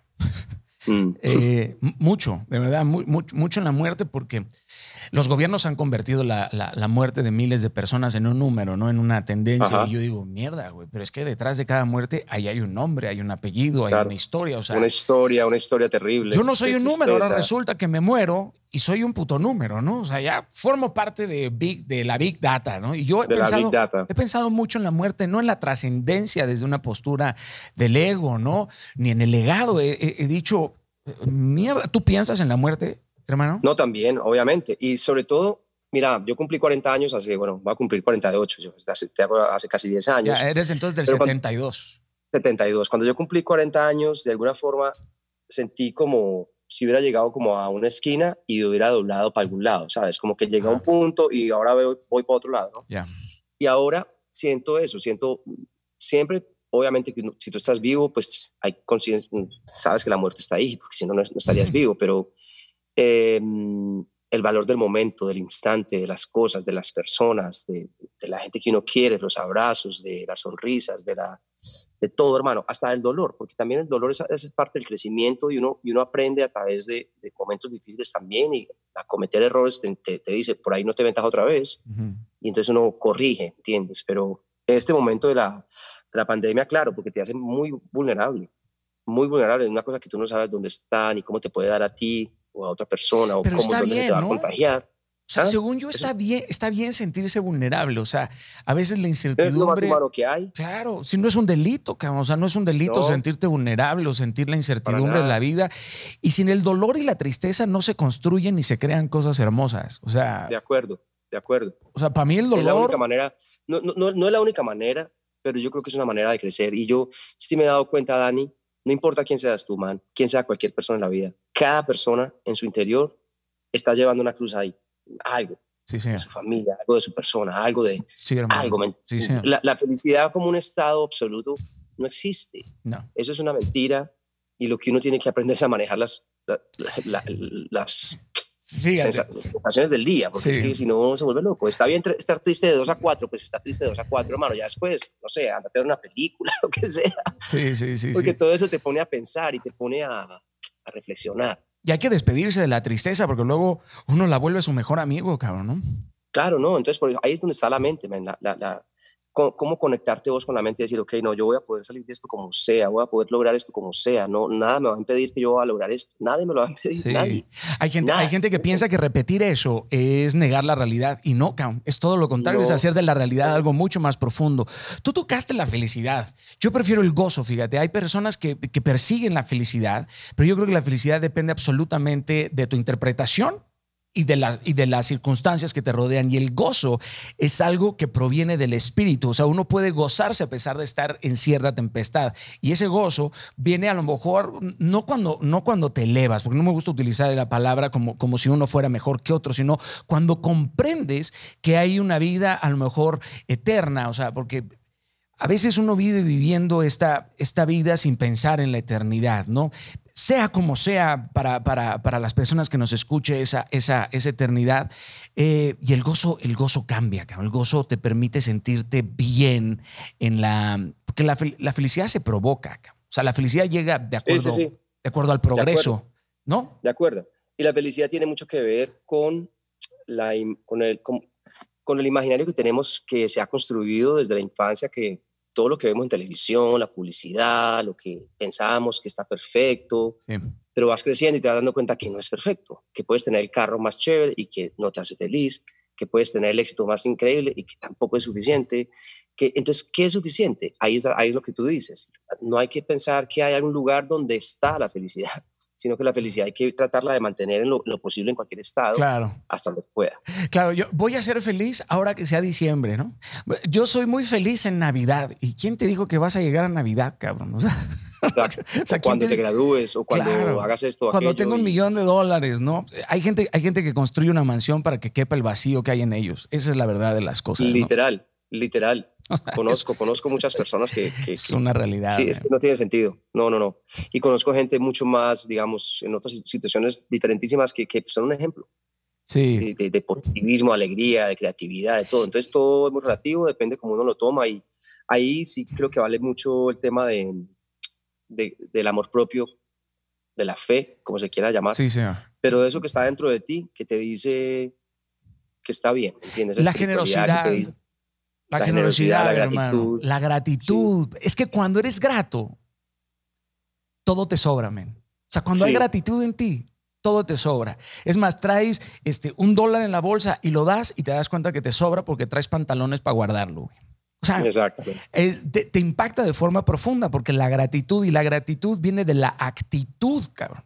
De no nada más de dar Sí, de cómo- gracias, ¿no? Es la perspectiva de la vida, de cómo vos ves las cosas. Sí. ¿Tenés el vaso lleno? ¿Está a la mitad o está vacío? Sí, total, total, Depende, totalmente. Todo depende. Oye, hay, hay, hay por ahí una, una leyenda que compartimos un miedo, el miedo a volar. No, Los sí, sí, sí. aviones. Horrible, horrible, horrible, horrible.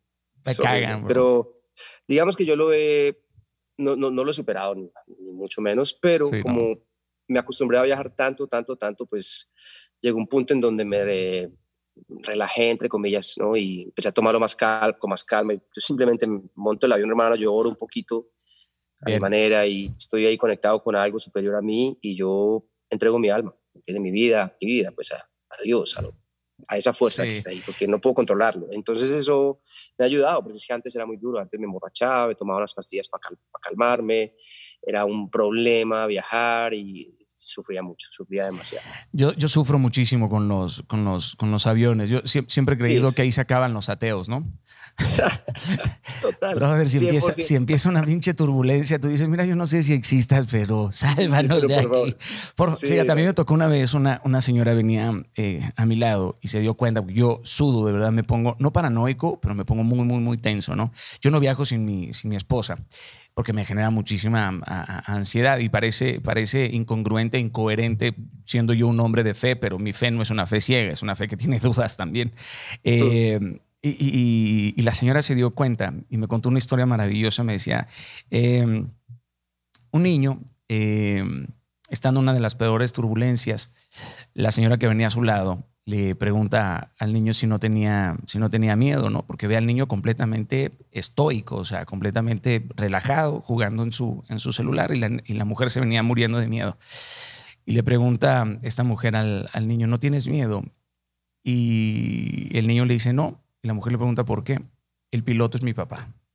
Ah, qué bonito. Y sabes que eso me lleva, eso a mí, a ver, esa historia siempre me lleva a pensar, bueno, o sea, Dios va manejando este, este avión y a donde Él me quiera llevar va a ser el destino justo para mí, ¿sabes? Sí. O sea, siempre, siempre, Sí. siempre me llevo a, esa, a, ese, a ese momento porque uno está, uno está lleno de miedos. Yo tengo miedo, pero eso no me mantiene eh, estático, ¿no? O sea, porque luego los miedos te atemorizan tanto que Claro, te dejan... No, no te puedes quedar paralizado, porque ahí sí ya grave.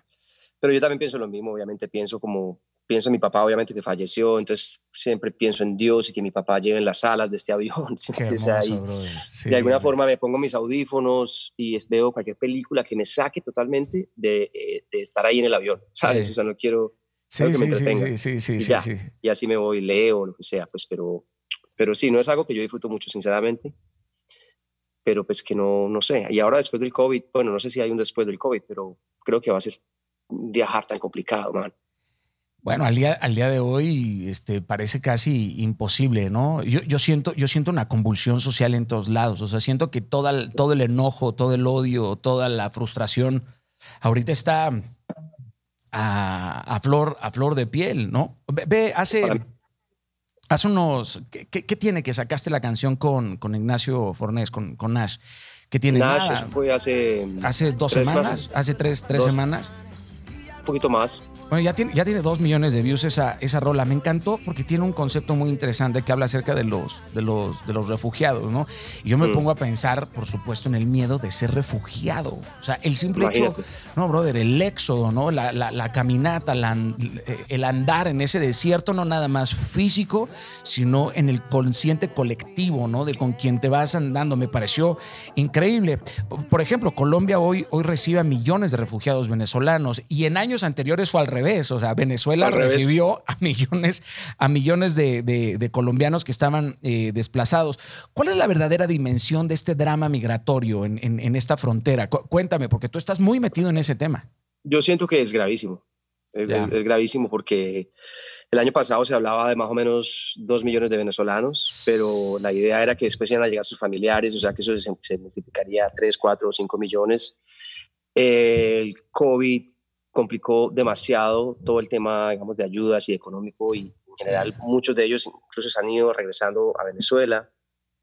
Eh, pero el tema del desplazado en Colombia es un tema muy antiguo ya, por la misma eh, conflicto interno que se ha vivido en el país, porque también se desplazaban internamente los campesinos de- del campo a la ciudad, generando toda esta cadena de situaciones pues, desfavorables para todos ellos. Y obviamente ahora el tema con Venezuela ha sido complicado. Entonces, realmente sí, sí es un tema muy, muy delicado que, que se ha manejado, pues, no sé si bien o, mal, pero que no sigue siendo nada fácil. Las relaciones entre Colombia y Venezuela son las peores a nivel, digamos, gobiernos. Y entre eso siempre está el pueblo, siempre está sufriendo la gente. Entonces es, es muy, muy fuerte. Pues vos caminabas, bueno, ahorita hace cuatro o cinco meses, caminabas por Medellín, Bogotá y la cantidad de gente venezolana era increíble. Restaurantes venezolanos, comida venezolana, lo cual me, me parecía chévere. No sé, yo no, no, no lo veía pues fuerte, pero se fue complicando por el tema del trabajo irregular, por el tema de la violencia, por el tema de los atracos y, Mm. y como hay mucha gente buena, también hay mucha gente, no tanta gente que lo hace tan bien, por necesidad o por quién sabe por qué, porque partiendo de ahí, Dani, la gente que se va de la casa para otro lugar es porque está buscando oportunidades. Sí. Los refugiados se van es porque tienen que irse, no porque se quieran ir, nadie se quiere ir de su casa, es porque tienes que ir a buscar una mejor oportunidad. Y esto ha, ha generado un éxodo en el mundo, pues por guerras y por otras razones que es, que es bastante complicado y, y triste, ¿no? Sí, está, está cabrón. Se supone que el poder político tendría que ser para conectar a la gente y sus necesidades, ¿no? No, no para De acuerdo. exaltar los, los egos o para enriquecerse de forma tan ilícita o tan, tan abusiva o para eternizarse en dictaduras disfrazadas de democracia, que, que es un poco también lo que, lo que estamos viendo hoy. Me me gusta porque en la canción que haces con Nash, pues hay un statement de fe, ¿no? Por, por ahí diría eh, primero la fe, después las señales, pero la canción dice, los años de odio y crueldad pasarán y ya no habrá ningún lugar prohibido. Ay, cabrón, o sea, eso es una declaración, es una declaración de fe que, que me llena, por supuesto, de pensar en eso, porque comparto, comparto, por supuesto, esa, ese, ese mismo deseo y tu sensibilidad y tu a- activismo eh, pacifista te, te llevó a ser colaborador de, de la ACNUR, ¿no? Sí, he estado trabajando con ellos en varias op- oportunidades. Bravo, man. Incluso cuando hicimos esta canción con Nach, pues esa era una oportunidad espectacular para lanzar la canción.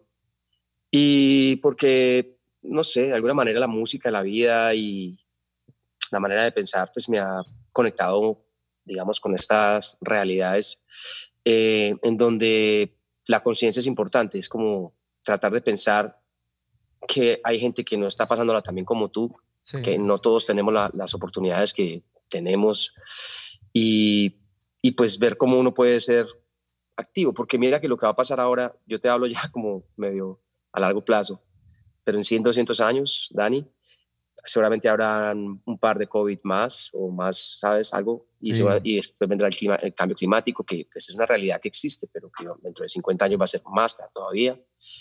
Y cada vez estos virus van a ser más agresivos y cada vez tenemos que estar más unidos, de verdad, como humanidad, ni siquiera ya no como el país este o aquel, no, es como que, que vamos a hacer todos en conjunto para que esto no siga pasando o para que salvemos de verdad este lugar donde vivimos, porque si no, eh, pues vamos a terminar muy mal, ¿entiendes? Eh, Sí, me, me- me toca, me toca el corazón. En, el, en, en un futuro lleno de máquinas, el, el reto va a ser continuar como humanos. cabrón.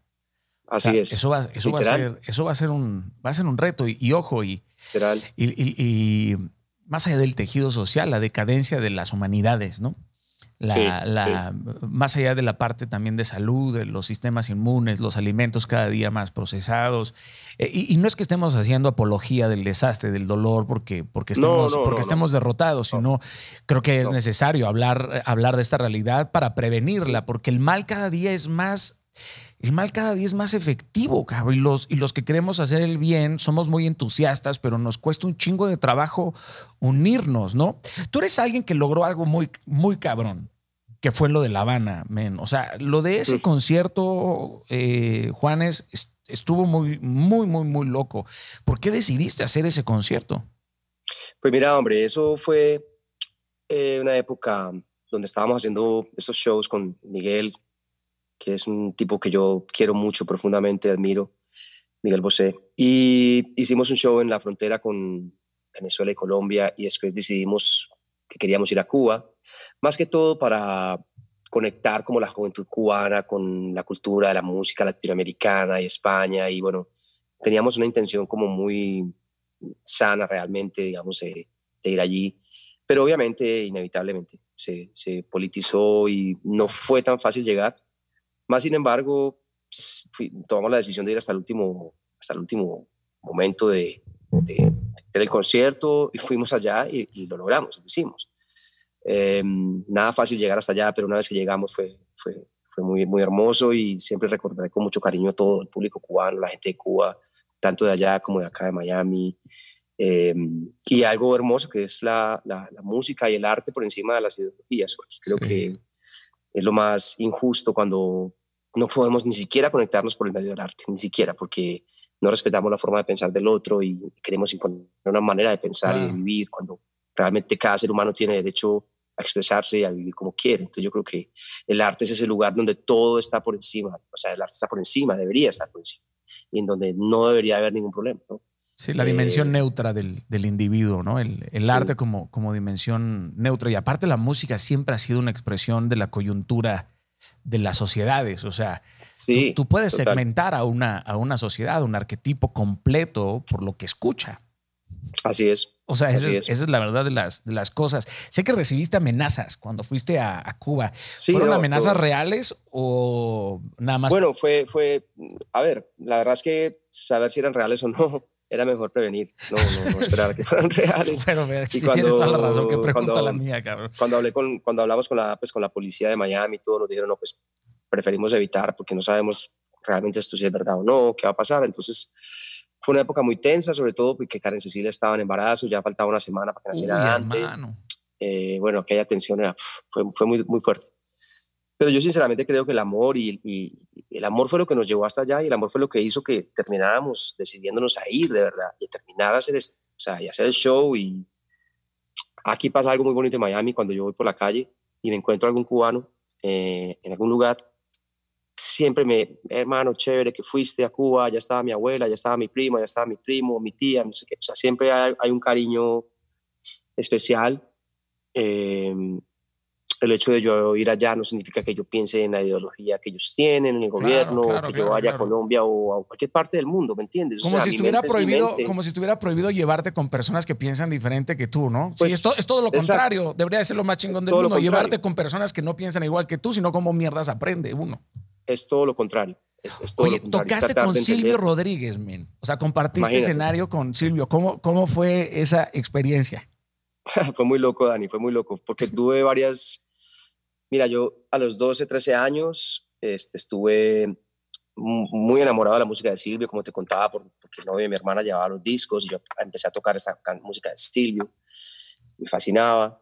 Y después yo lo conozco en La Habana, me tomo una foto con Silvio, ¿sabes? Como qué alegría, yo quiero la foto con Silvio. me claro, tomo la foto con Silvio. Claro.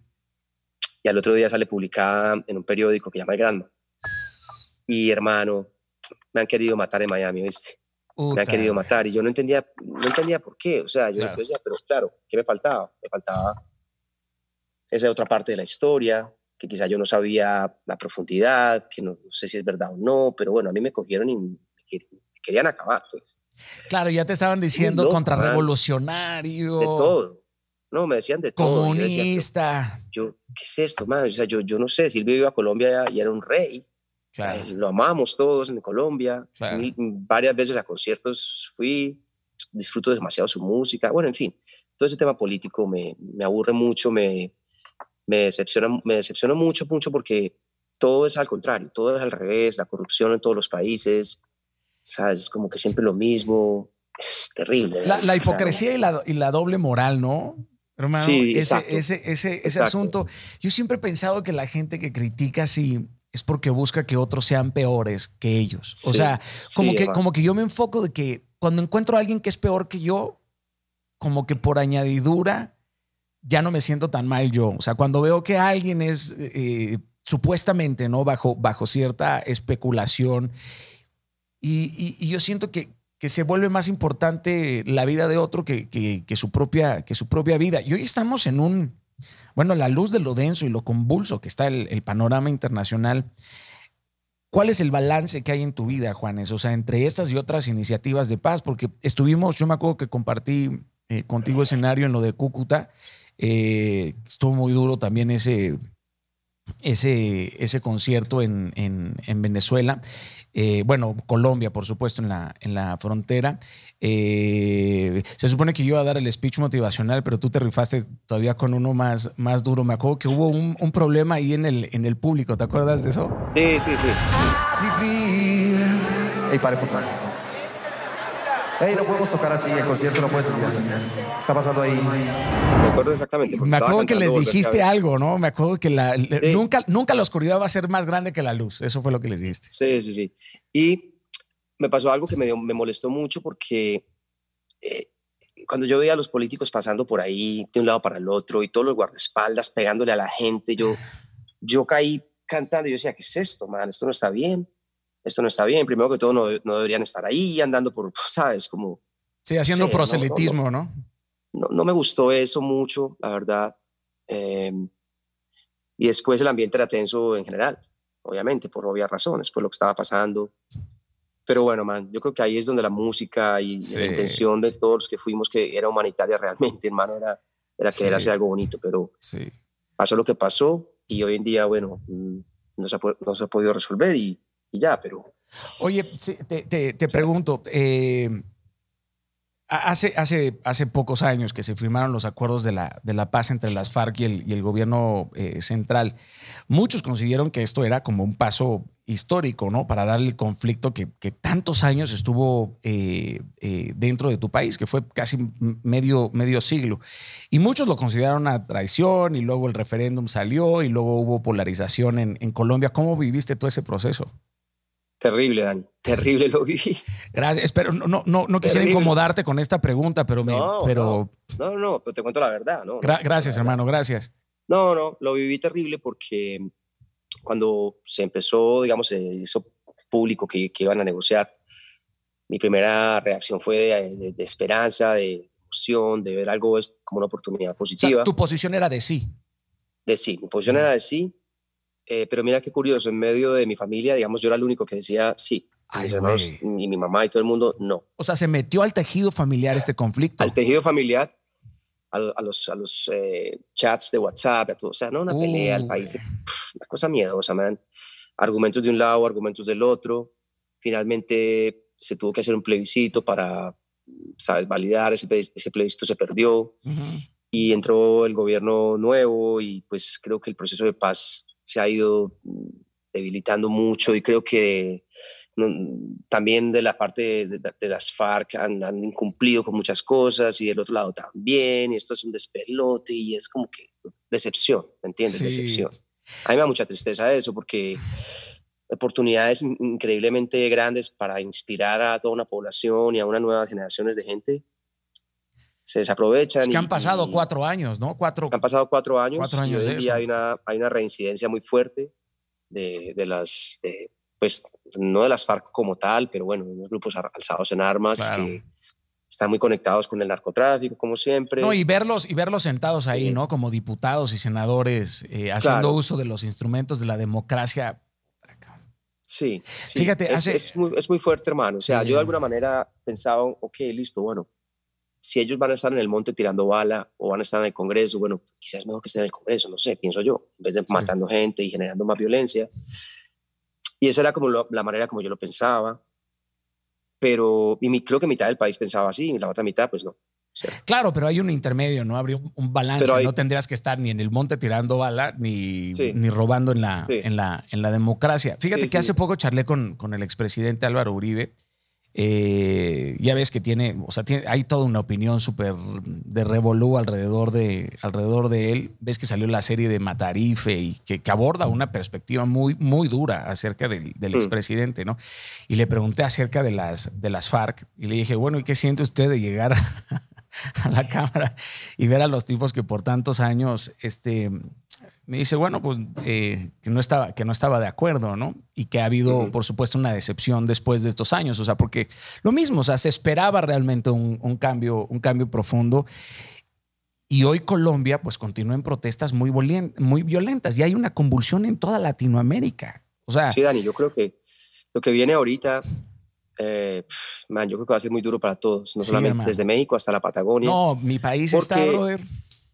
Porque es que el COVID, el COVID aceleró todos los procesos, Ujú. para, para mal, me refiero, es decir, eh, de- desempleo, o sea, gente que perdió su trabajo a todo nivel, la necesidad del sistema de salud, la, la precariedad del sistema de salud en todas partes, o sea, una cosa tenaz, hermano, una realidad que no, que de pronto no la habíamos visto tan, tan clara.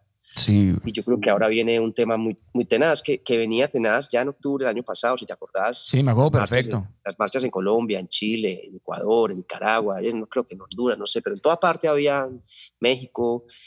Y ahora, bueno, ahora esto agrava la crisis, pone a la gente más agresiva y más desesperada y con toda la razón, porque es que ya, si en medio de todo esto se sigue haciendo corrupción para robar la plata a la gente, man, ya tienen huevo, me jodas, ¿sí ¿me entendés? O sea, ya ahí sí, que creo que es más delicado el tema y, Sí. y bueno, tendrán momentos más complicados. Es muy, es muy, es muy probable que, que así sea. Yo pienso, pienso en Nicaragua, ¿no? O sea, que po- poca atención internacional recibe Nicaragua. Eh, Cuba recibe cierta atención, Venezuela, por Mm. supuesto, pero Nicaragua no tanto, ¿no? Eh, Honduras, que, eh, que tiene una dictadura muy bien disfrazada de, de democracia, este, parecería, parecería que esos tentáculos o, o esas garras de- del dragón cubano de hace 70 Sí. años están, está realmente, o sea, como si fuera un plan fraguado desde la Unión Soviética, ya sabes, o sea, como si todo este... pe- Yo no, México, México, Juanes. O sea, Colombia, Colombia es la democracia más longeva de Latinoamérica. O sea, ustedes tuvieron únicamente cuatro años de, de- de interrupción, creo que nosotros eh, 12.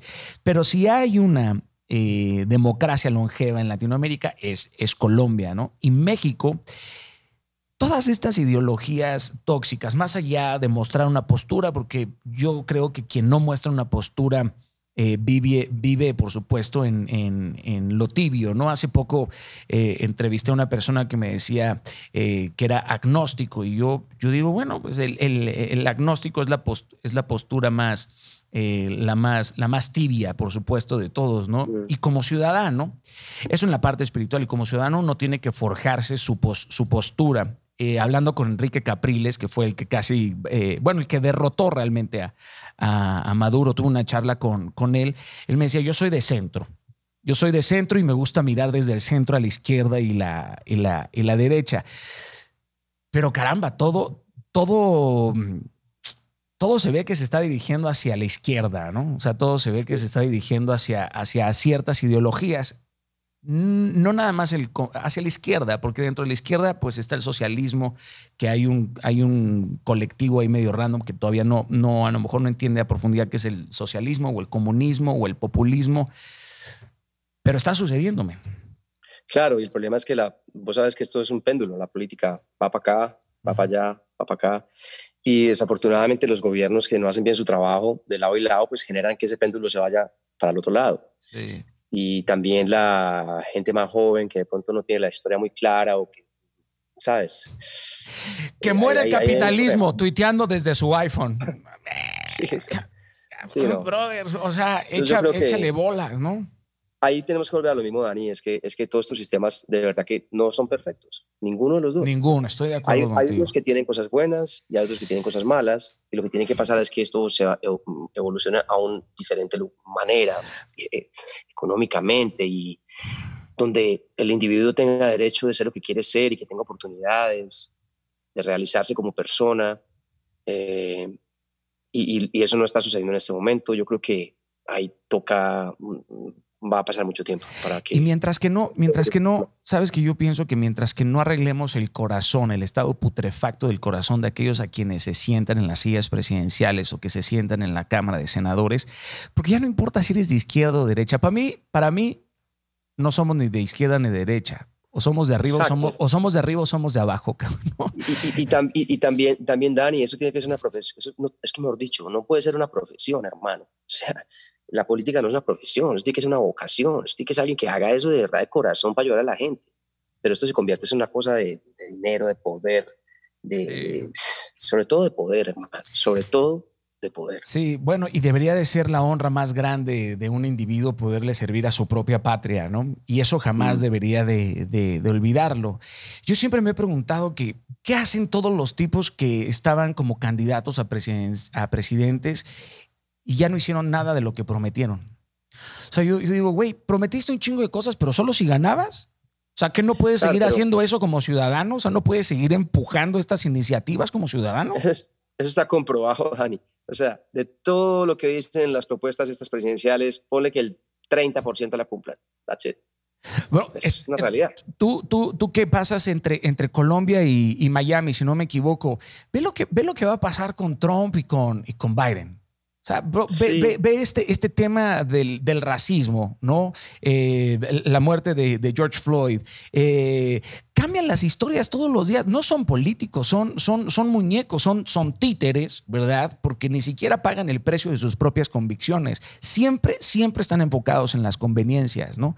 Ahora, nunca he estado en ese puesto, ni me gustaría estar, por supuesto, en ese, en ese puesto, pero, pero esta, esta convulsión nos demuestra que todo lo que pasa en este mundo es por la necedad del individuo, es la necedad del ser humano, ¿sabes? Son estas carencias, estas falencias, esta necesidad de siempre sentirnos importantes, de todos los estímulos que, re- que recibimos en las redes sociales.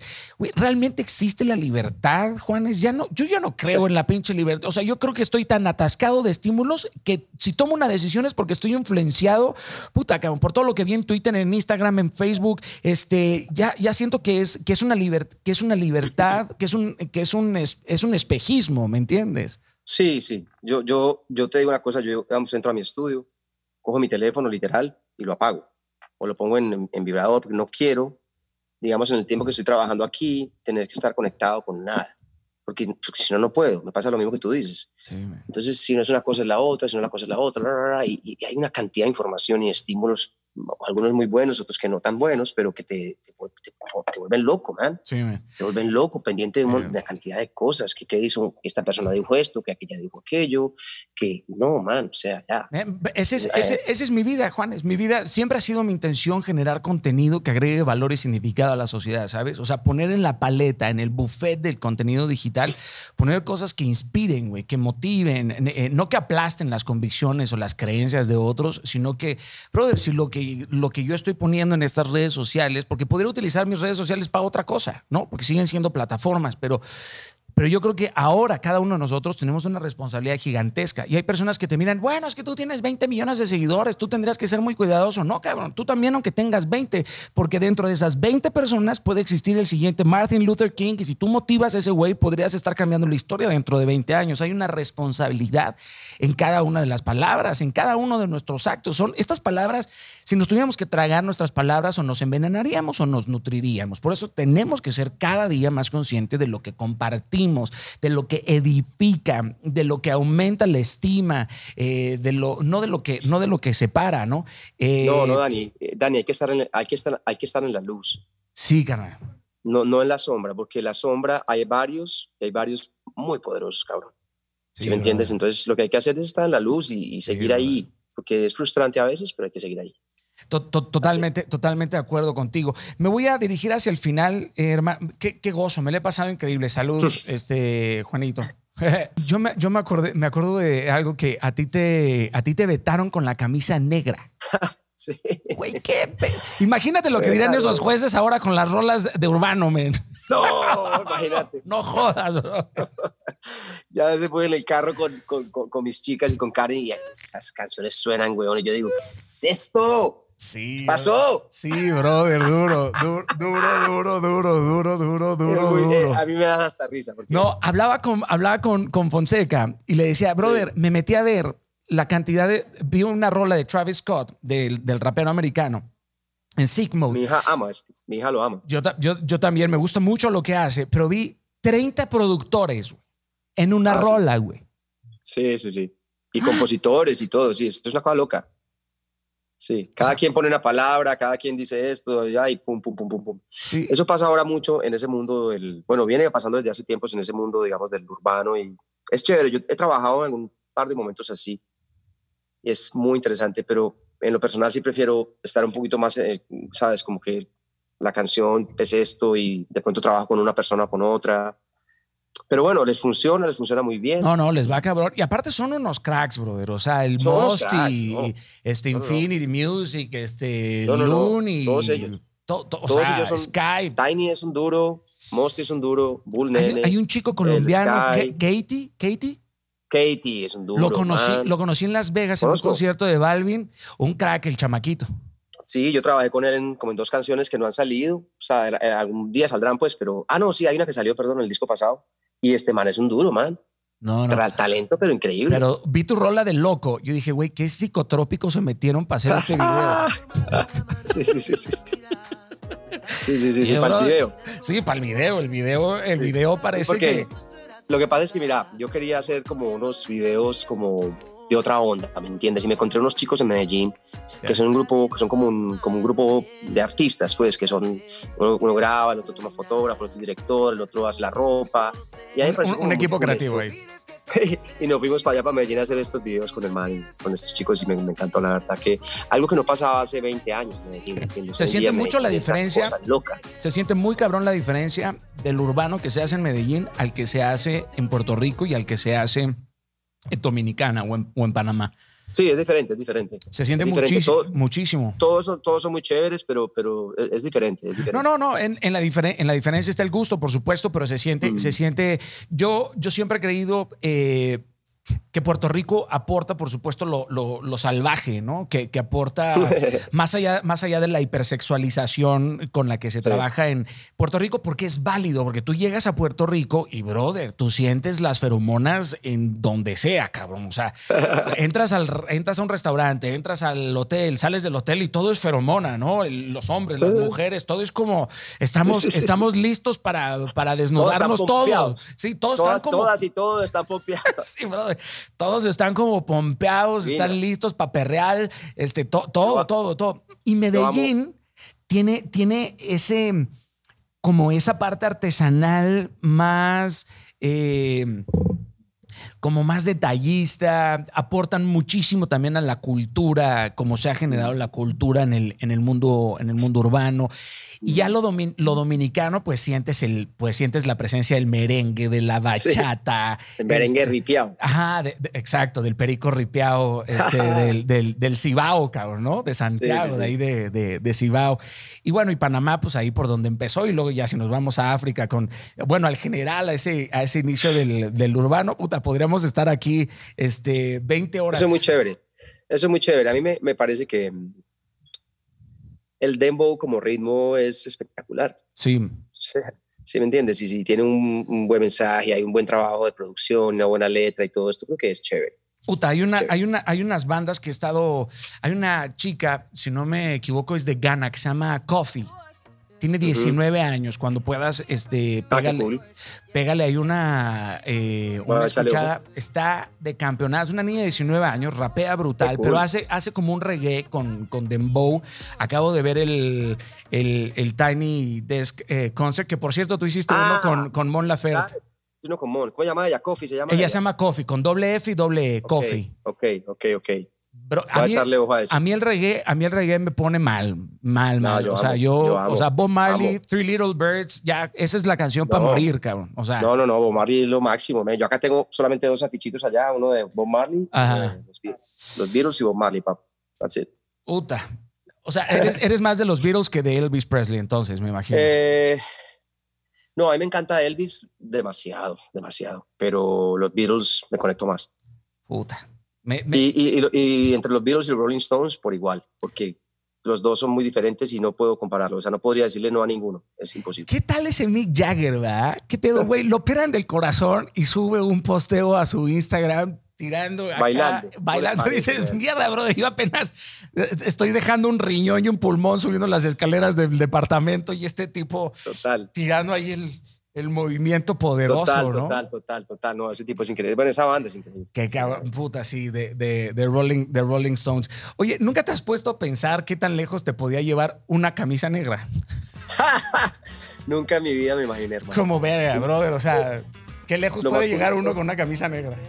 Lo más curioso, Dani, es que La Camisa Negra es una canción inspirada en folclore de mi, de mi, de mi región, o sea, de, de Antioquia, pues. Ah, que es la música campesina, lo- la música de los, de los campesinos que arriaban el ganado. Es una música muy, muy, muy folclórica, muy básica, eh, pero que yo escuchaba desde muy pequeño por la conexión con el pueblo de mis papás. Y, em, y esta canción fue la que, pues, o sea, me llevó por todas partes. Entonces es muy curioso porque al final hay que ser muy local, muy, muy- mirarte hacia adentro Sí. y eso te hace universal. A mí me encantaba, fíjate bien, cabrón. Ah, chévere. chévere. Es Fíjate el bien, me encanta. Esa rola que hablaba, hablaba de las minas, de hecho. De las minas antipersonal, sí. Ese fue mi comienzo, digamos, con ese tema social, porque cuando yo saqué esta canción que hablaba sobre el, desplaza- el desplazamiento de la gente en Colombia y de las minas antipersonal, pues me empezaron a llamar de diferentes instituciones y como yo empecé a conocer realmente bien eh, la estadística y la, la realidad pues, de este conflicto tan, tan tenaz. Y, y bueno, fue una época hermosa también. Sí. Fue mi primer álbum como solista. ¿Ese lo hiciste con de Gustavo? Con Gustavo Santaolalla. Estuve trabajando con Gustavo 10 años, del Verga, 2000 bro. al 2010. Que con Gustavo. ese tipo es, brother, bajo fondo. Lo máximo. No, sí, no, no, no, no, no, no, No, no. vale, es increíble. Brother, o sea, me, la música que ha hecho para las películas es divina también. me La tienes que ayudar a para- conectar para hacerle una entrevista, bro. O sea, Claro. no, Claro. brother, es que ese es un, es un, es un capo. ¿Ahí lo conociste Sí. en Nueva York o lo conociste llegando a Los Ángeles? Lo conocí en Los Ángeles. Yo lo conocí en Los Ángeles. eh, bueno, yo lo conocí en, en Bogotá primero en un festival de Rock al Parque hace muchos años, quizá año 96 puede ser. Y después cuando yo estaba en Los Ángeles le llegó un demo a él y ahí fue donde empezamos a hablar y bueno, finalmente me, me terminó firmando para Universal. Ya, también el, ahí estaba Keppel también, ¿no? El otro argentino. A, a- a- Aníbal Kerpel, que es un amor, ese tipo lo Sí, admiro profundamente, sí, es la sí. mano derecha de Gustavo Sí, sí, sí. y es una, un tipo increíble, increíble. Oye, increíble. Tú tuviste que ver con el descubrimiento de Rosalía, Juanes. Bueno, mira, yo estaba en Madrid y estaba con la Bebe, no sé si conoces a la Bebe. Bueno, brother, por, su- por supuesto. No, no, es una. Brother, uno de los mejores shows que yo he visto en México, cuando yo, cuando yo bueno, programaba videos, programaba música y, y producía espectáculos y demás, fue a Bebe en el Lunario. Muy salvaje, bro. Muy, muy, muy- La No, pero muy salvaje. O sea, yo lo disfruté muy, muy, muy. sa- a- Divina. Había gente espantada y yo estaba en, en un eargasm. O sea, era un No, orgasmo porque yo la no, veía y ella decía. es- "Uy, No, y, cabrón". y- y es, una, es, una, es, una, es una chica con una dulzura, man, increíble, ¿sabes? O sea, es, yo la quiero demasiado, somos amigos, muy amigos y Qué chingón. estaba en Madrid un día y me dijo, vente conmigo, te quiero acompañar a que vamos a un concierto de Rosalía. Yo ya sabía Rosalía, pero no sabía tanto Rosalía, se la había escuchado un par de veces por ahí. Me fui para allá, me, me senté en ese, en ese teatro y esta chica sale, se sienta en un taburete y empieza a cantar flamenco con, con su guitarrista. Man, yo casi me muero. O sea, yo casi me muero, man. Yo nunca había visto algo así, porque yo había visto flamenco antes, pero no había visto esta forma de cantar. Claro, claro, claro, que es una vanguardia, ¿no? Aunque el purista, Sí, no. aunque el purista se enoja con, con Rosalía, yo sí creo que es una Sí, sí. vanguardia, ¿no? No, Porque están acostumbrados a, a- a- a Camarón de la isla y pues. Sí. Pero entonces que la viste y dijiste, madre, o sea, Bueno, yo, yo la vi y quedé loco. Entonces yo quería ir a, pues, a conocerla, fui al camerino, la saludé. Una chica encantadora que te mira a los ojos, se sonríe y tú quedas frito, ¿entiendes? Es divina ella. Inmediatamente llamé a Rebeca León, que es, es una gran amiga mía, con quien hemos trabajado juntos por años. Le dije, Becky, tú tienes que verte, ven, ven a ver a Rosalía, por favor, vente, vete para Barcelona, júntate con ella y tienes que hablar con Rosalía. Rebeca es manager, es manager ahora de, de de Rosalía. Rosalía. Rosalía. Después, Rosa- Es- después Rebeca es se vino a es Miami. una dura, ¿no? Esa Rebeca Sí, es una, Becky, es una- Becky es una dura. Yo la conozco hace 20 años. Ella fue promotora primero de una compañía que se llamaba Golden Voice. Ah, bueno, la y ubico, después ubico perfecto. trabajamos juntos en, o sea, trabajamos nosotros juntos estaba en tiempo. Golden Boys. Sí, en Golden Voice, sí. Mm, Es que cuando Y yo era promotora, digamos, de claro. ah, muchos conciertos, muchos conciertos que hacíamos nosotros en, en el eje, pues en California, pues así eran Mm. que ella los, los hacía. Entonces ahí nos hicimos muy amigos y bueno, totalmente, total que historia, historia conclusión. eh, Rebeca maneja a Rosalía hoy en día y Sony Music Internacional la firmó para, para su carrera y bueno, pues es lo que es, es Qué una ching- cosa loca. ¿eh? Qué chingón, Juanes. Y aparte que a Sí. toda madre, porque tomarte, fíjate, es, es de esos bastiones, o sea, eres de esos bastiones dentro de la industria que uno agradece, ¿no? Eh, de ese seniority que hay todavía en la Mm. industria, de agarrar y decir, güey, ven a ver esto. O sea, de ayudar, como se descubrían antes a los artistas, ¿no? O sea, de, acabo de presenciar algo que, que- porque me imagino que más allá de impactarte, te, te hizo No, sentir quedé algo, loco. ¿no? Dani, yo quedé loco. Yo quedé loco. Ya, yo te digo, Edith Piaf, Carlos Gardel, Rosalía. Ay, y cada güey. 50 años saldrá alguien, ¿sí me entiendes? Que canta como, esta- como ella, porque ella canta de una manera que es. Pero Es interpre- muy fuerte. interprete, y es como el cúmulo completo, ¿no? Más allá de los Claro. talentos, el físico, porque es una, es una, es una niña que, o sea, es una mujer que parece niña todavía, ¿no? Cuando, Sí, la- cuando sí. yo, la, yo me crucé con ella en la alfombra de eh, Person of the Year, si no, si no me equivoco, de, de Maná. Y por supuesto, yo iba a mi esposa y, y entendió perfectamente que quedé flipado, ¿no? O sea, fue como No, es- ma- ma- ma- sí, no, madre, madre, madre mía, y la fuerza con la que baila y con la que Sí, sí. es, es todo, todo, todo el concepto estético, no solamente de su música, sino también de su parte visual, digámoslo así, de su ropa, de sus bailarinas, de... Sí, sí, Es sí. un el, concepto, man. el concepto estético, ¿no? La vanguardia con la que, con la que trabaja. Mm. Estoy, estoy de acuerdo contigo. Bueno, yo te voy a molestar a ti, hermano, para que me conectes con Gustavo y con Rosalía, brother. O sea, yo, o sea, yo te- tengo, tengo, que, tengo que tener una charla, por supuesto, con ellos. Voy, voy a cerrar porque si no me voy a quedar contigo platicando hasta, hasta mañana y seguramente tienes, tienes hambre. Estas son preguntas muy rápidas. Eh, háblame de una locura que tengas. Una locura que haya hecho o que tenga, o... Una locura, una locura en, en tu vida o una locura que pienses o una locura que hayas hecho. Yo creo que la locura más grande que yo he hecho ha sido por amor y me ha salido bien. Porque, Yeah, porque me dediqué a la música, me vine a Los Ángeles como un loco sin dinero, ¿sabes? Como loco, loco, yo tengo que hacer esto porque es lo que quiero hacer, no me importa cómo, no tenía dinero, cómo hacerlo. O sea, yo me vine a, lo, a la guerra, pues. Via. Crucis, ¿no? Miami, después- Nueva York, Los Ángeles. Miami, Nueva York, Los Ángeles, y fueron años muy duros, pues, o sea, que ya después te contaré, pero años de bastante complejos. Y después eh, el amor de, de, de- de- mis hijos con Karen y nuestra familia, que ha sido una locura, porque realmente es una locura. Tú decir, no vamos a casar, no vamos a tener hijos, eso es cosa seria, Sí, es cosa seria. Sí, sí, sí, cosas serias. Eh, ha sido el mejor regalo de mi vida y la locura más grande y más hermosa de todas, porque sí, y, y me ha salido bien también, porque la, la hicimos con amor y obviamente tampoco ha sido fácil como todo en el momento, pero digamos que es un balance demasiado hermoso y un agradecimiento profundo. Y tienes una, profundo. tienes una mujer sasa, bro. O sea, Sí, lo, poco, lo, poco que, es- lo, poco, lo poco que conozco de la Chechi. este, La che, sí, sí, sí, sí. Ahora le digo, ahora le digo The New K. ah, ¿Por qué de New K? ¿Por qué? La molesto, porque la molesto, no. La Chechi ya no. No, así, la The New K, Ceci. Se pone brava. La molesto, la molesto. Le no, voy a mandar un Ceci es- mensaje. Hola de New K. Mándale, mándale, eh, por le, favor. le voy a mandar favor. un mensaje ahora, bro. La Ceci es una persona muy, con un alma muy impresionante. Sí, man. bro. A mí, me, me- a mí me impresiona mucho ella, porque es una chica que, que, que no tiene como ego, no tiene como, no sé, desde el día que la conocí, la conocí de esa manera, o sea, muy libre en su alma y en su manera de, de ver la vida. Eso para mí ha sido una inyección muy, muy fuerte, Y muy, muy, fuerte. Entonces y yo mu- creo que muy, muy juiciosa, ¿no? Muy, muy disciplinada. Se Mucho. ve que es súper disciplinada, bro. muchísimo, muchísimo. Yo agradezco mucho de eso también, porque esa disciplina que ella tiene, pues me, me es un ejemplo para mí. Yo también he sido muy disciplinado, pero ella lo es siempre, ¿me entiendes? Es constante con las cosas y, y eso me, me, me gusta mucho, sinceramente. Que, que a toda madre. ¿Andas leyendo algún Ujú. libro ahorita? Tengo varios. eh, hay uno que te quiero. Si cierro acá el, el- el Zoom, ¿se daña esto o no? Espérate un tico. No, si le pones quiero- este.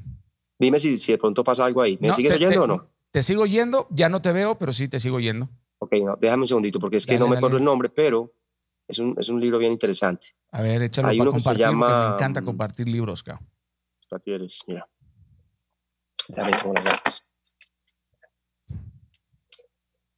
Perdona ahí, Dani, que te cerré acá, pero No, no, no, no te preocupes, Mira. hermano.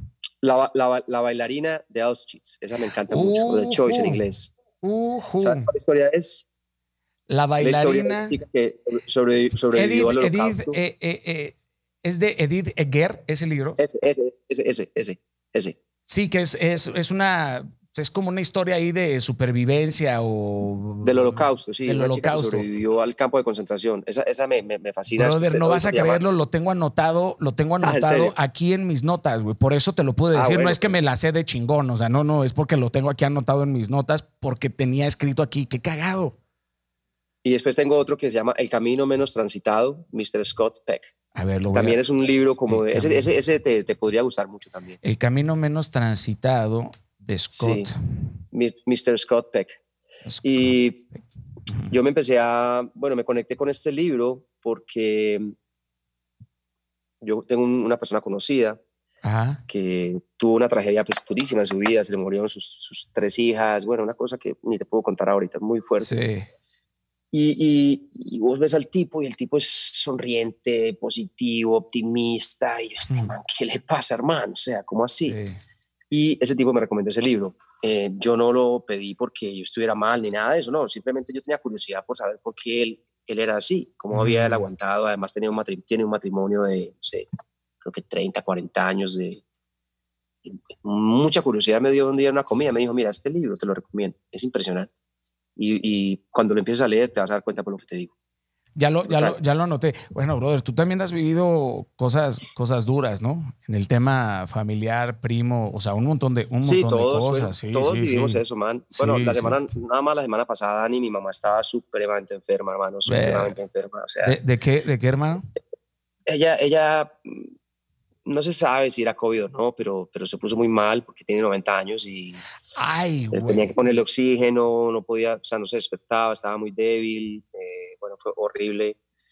Y afortunadamente, man, está súper bien Puta, qué ahora. yo hablo bendición. con ella por FaceTime no lo puedo creer, está perfecta. Brother, yo me, yo me cago. Si le pasa algo a mi madre, me cago. No, pues imagínate. No, me cago. Mi padre falleció hace, ya va para dos años, falleció de, de cáncer, aguantó dos cánceres el, el, señor. No, no, no, rifa, rifado el don. De hecho, ingeniero industrial y, e ingeniero, ingeniero naval. No diseñador industrial, Ah, qué- pero sí ingeniero, ingeniero industrial. Este tipo fuerte, un tipo, un tipo muy, muy, muy firme, con un, con un carácter y una valentía muy, muy cabrona. Pero bueno, a veces las ausencias nos educan, ¿no? A mí su, su ausencia me ha educado muchísimo. Estos últimos años, eh, o sea, estos Sí, últimos ha sido como que, ¿sabes que Yo cu- cuando lo perdí fue como... El reto, el reto no fue dejarlo ir, güey, sino dejar ir el pedazo mío que se había quedado con él, ¿sabes? O sea, como. Como que yo decía, eh, ya sabes, ese hubiera que te, que te persigue, ¿no? De hubiera Sí, hecho, sí. lo hubiera dicho, Uy, no. hubiera, y puta, güey. Sí. Y si existe, ¿no? Hay gente que dice, lo hubiera no existe. Y yo, ni madres, ¿cómo no, cabrón? Esa mierda existe y existe para atormentarte, cabrón. Sí, sí, te persigue, te persigue, te persigue por, to- por todos lados, ¿no? Qué, qué, qué duro a veces. Y mira, suena cliché, pero yo sí le digo a toda la gente que, güey, te- despiértate y haz esa llamada, cabrón. O sea, no, no la dudes. Claro. Ma, claro, ¿cómo, cómo estás? Sí. ¿Estás bien? Listo, te amo Dani. mucho, que tengas bonito día, Pac. Uf, Dani, yo soy un intenso, para que sepas. Yo a mis hijos y a, y a Cecilia, por aquí salgo a la cocina, mi amor, te amo, Dante, te amo, Luna, te amo, Paloma. Todo el día les digo eso, ¿me Qué hermoso, a mí, me, a mí me, me, me dejó muy traumatizado, pero no mal, no mal, sino al contrario, como mierda. Mi lección es que yo tengo que decirles lo que más pueda, cuánto los amo. ¿Me ¿Entiendes? Porque, porque eso tiene que ser así. Uno no puede quedarse guardándose cosas, menos, menos con los hijos. o, ¿Sabes? Y, y la fortuna, y la fortuna de despertar viendo lo que más amas, Juanes, a tu esposa y a tus hijos, güey.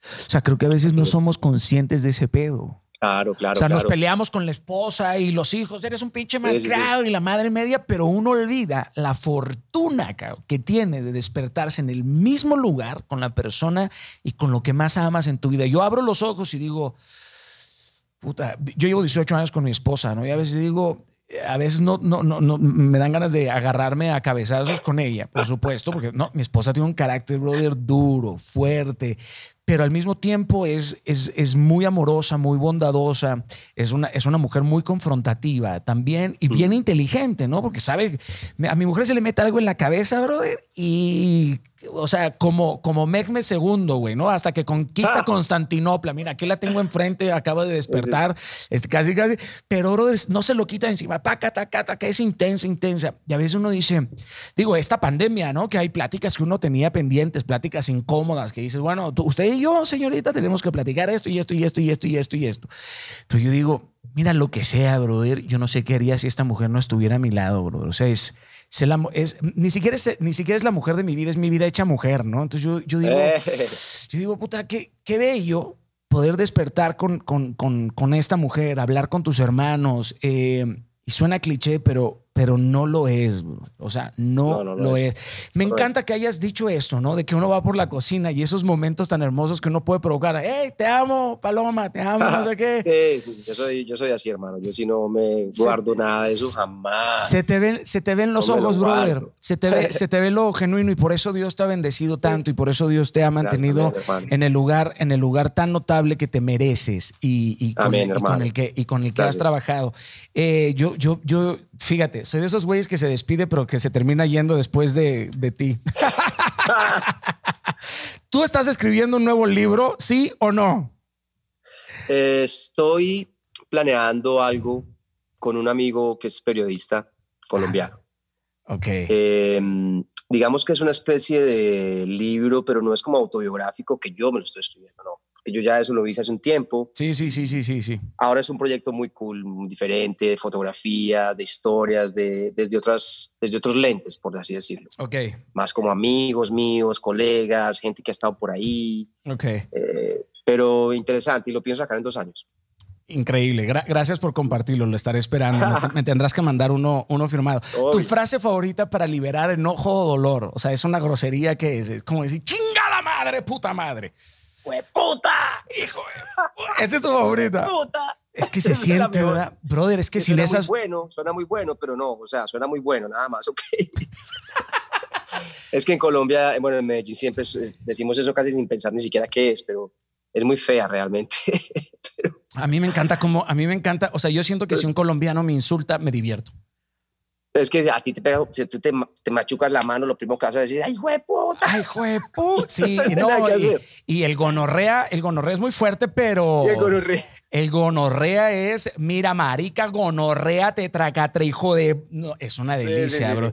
El argentino también insulta muy rico. Sí, El por el argentino. acento y todo. eso. Sí, sí, andate a cagar a la mierda, ¿viste, Exacto, boludo? exacto. La concha de Pero la ustedes lora. también, el pinche... Sí, sí, sí, el ¿Cómo es que chingas? Chingas a tu Chinga reputísima madre. Chinga tu madre, cabrón. A mí me encantan todos esos acentos. Sí, muy el- chéveres. es, es una, es, una, es una delicia. Eh, si te digo Scarlett Johansson, ¿en qué piensas? Ay, ay, ay, Diosito, me muero. que me perdone Cecilia, pero ese sí es una mujer muy hermosa, man. Qué crush, Yo, bro. la- yo la, yo la encuentro demasiado atractiva, ¿me entiendes? Y además que sus películas son de locos. Sí, sí, sí, sí, sí. Es que no nada más es guapa, es ese it factor. Sí, hermano. Tiene Es eso. ese it factor la señora igual. Scarlett Johansson. Termino con esta Ay. pregunta. ¿Qué dirá tu epitafio? Ay, hermano, mi epitafio.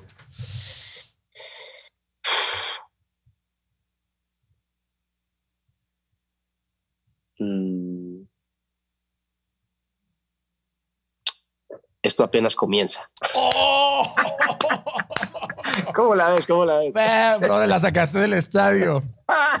Esto apenas comienza. Juanes. Güey, está muy bueno, brother. Está muy, está. Me encantó, men. Me encantó. Es de, la- es de las mejores respuestas que, que he obtenido. Te deja esta pregunta el Canelo. Ubicas a, a Saúl el Canelo Álvarez, el boxeador. Sí, hombre, claro. Esta pregunta te la deja, te la deja el, el- el Canelo. ¿Te bañas todos los días? Sí, señor, obvio. Brother, yo, yo esta pandemia he dormido, he dormido como loco y me he bañado muy poco, güey. Creo que no, No, tenía, no tenía ocho horas de, o sea, yo hace, yo creo que desde que estaba en el vientre de mi madre yo no dormía ocho horas seguidas, güey. No, pero como para que le digas al candelo, porque yo todos los días por la mañana entreno, o sea, corro, salto en lazo, hago pesas y a mí me encanta eso. Entonces yo si no me que- quedo emparamado, me, me tengo que bañar, cabrón, si no, ¿cómo hago? Yo tengo que aceptarlo. A mí me gusta mi cara cuando huelo a, judor, a, a sudor y huelo mal. Me gusta, me gusta ser medio cavernícola. Déjale una pregunta a mi siguiente invitado y nos despedimos, querido Juanes. La que quieras. Yo le dejo una pregunta a quién. A mi siguiente, a mi siguiente. eh, Pero no sé quién es, no eh, sé a quién mi es. siguiente invitado. No sé Eh, quién es. El expresidente Oscar Arias, Premio Nobel Ah, de la Paz de, Costa Rica. claro, lo conocí, fui a su casa y todo.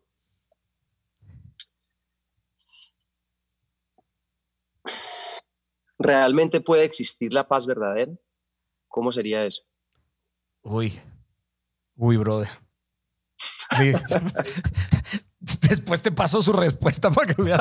Por favor. Para que, veas, para que veas, sí, porque esta respuesta te la deja, esta pregunta te la deja Juanes y así le voy a mandar la tuya al, al, al- al Canelo. Hermano, Perfecto. muchísimas gracias, de verdad, no sabes qué delicia de, de plática, tipazo, brother.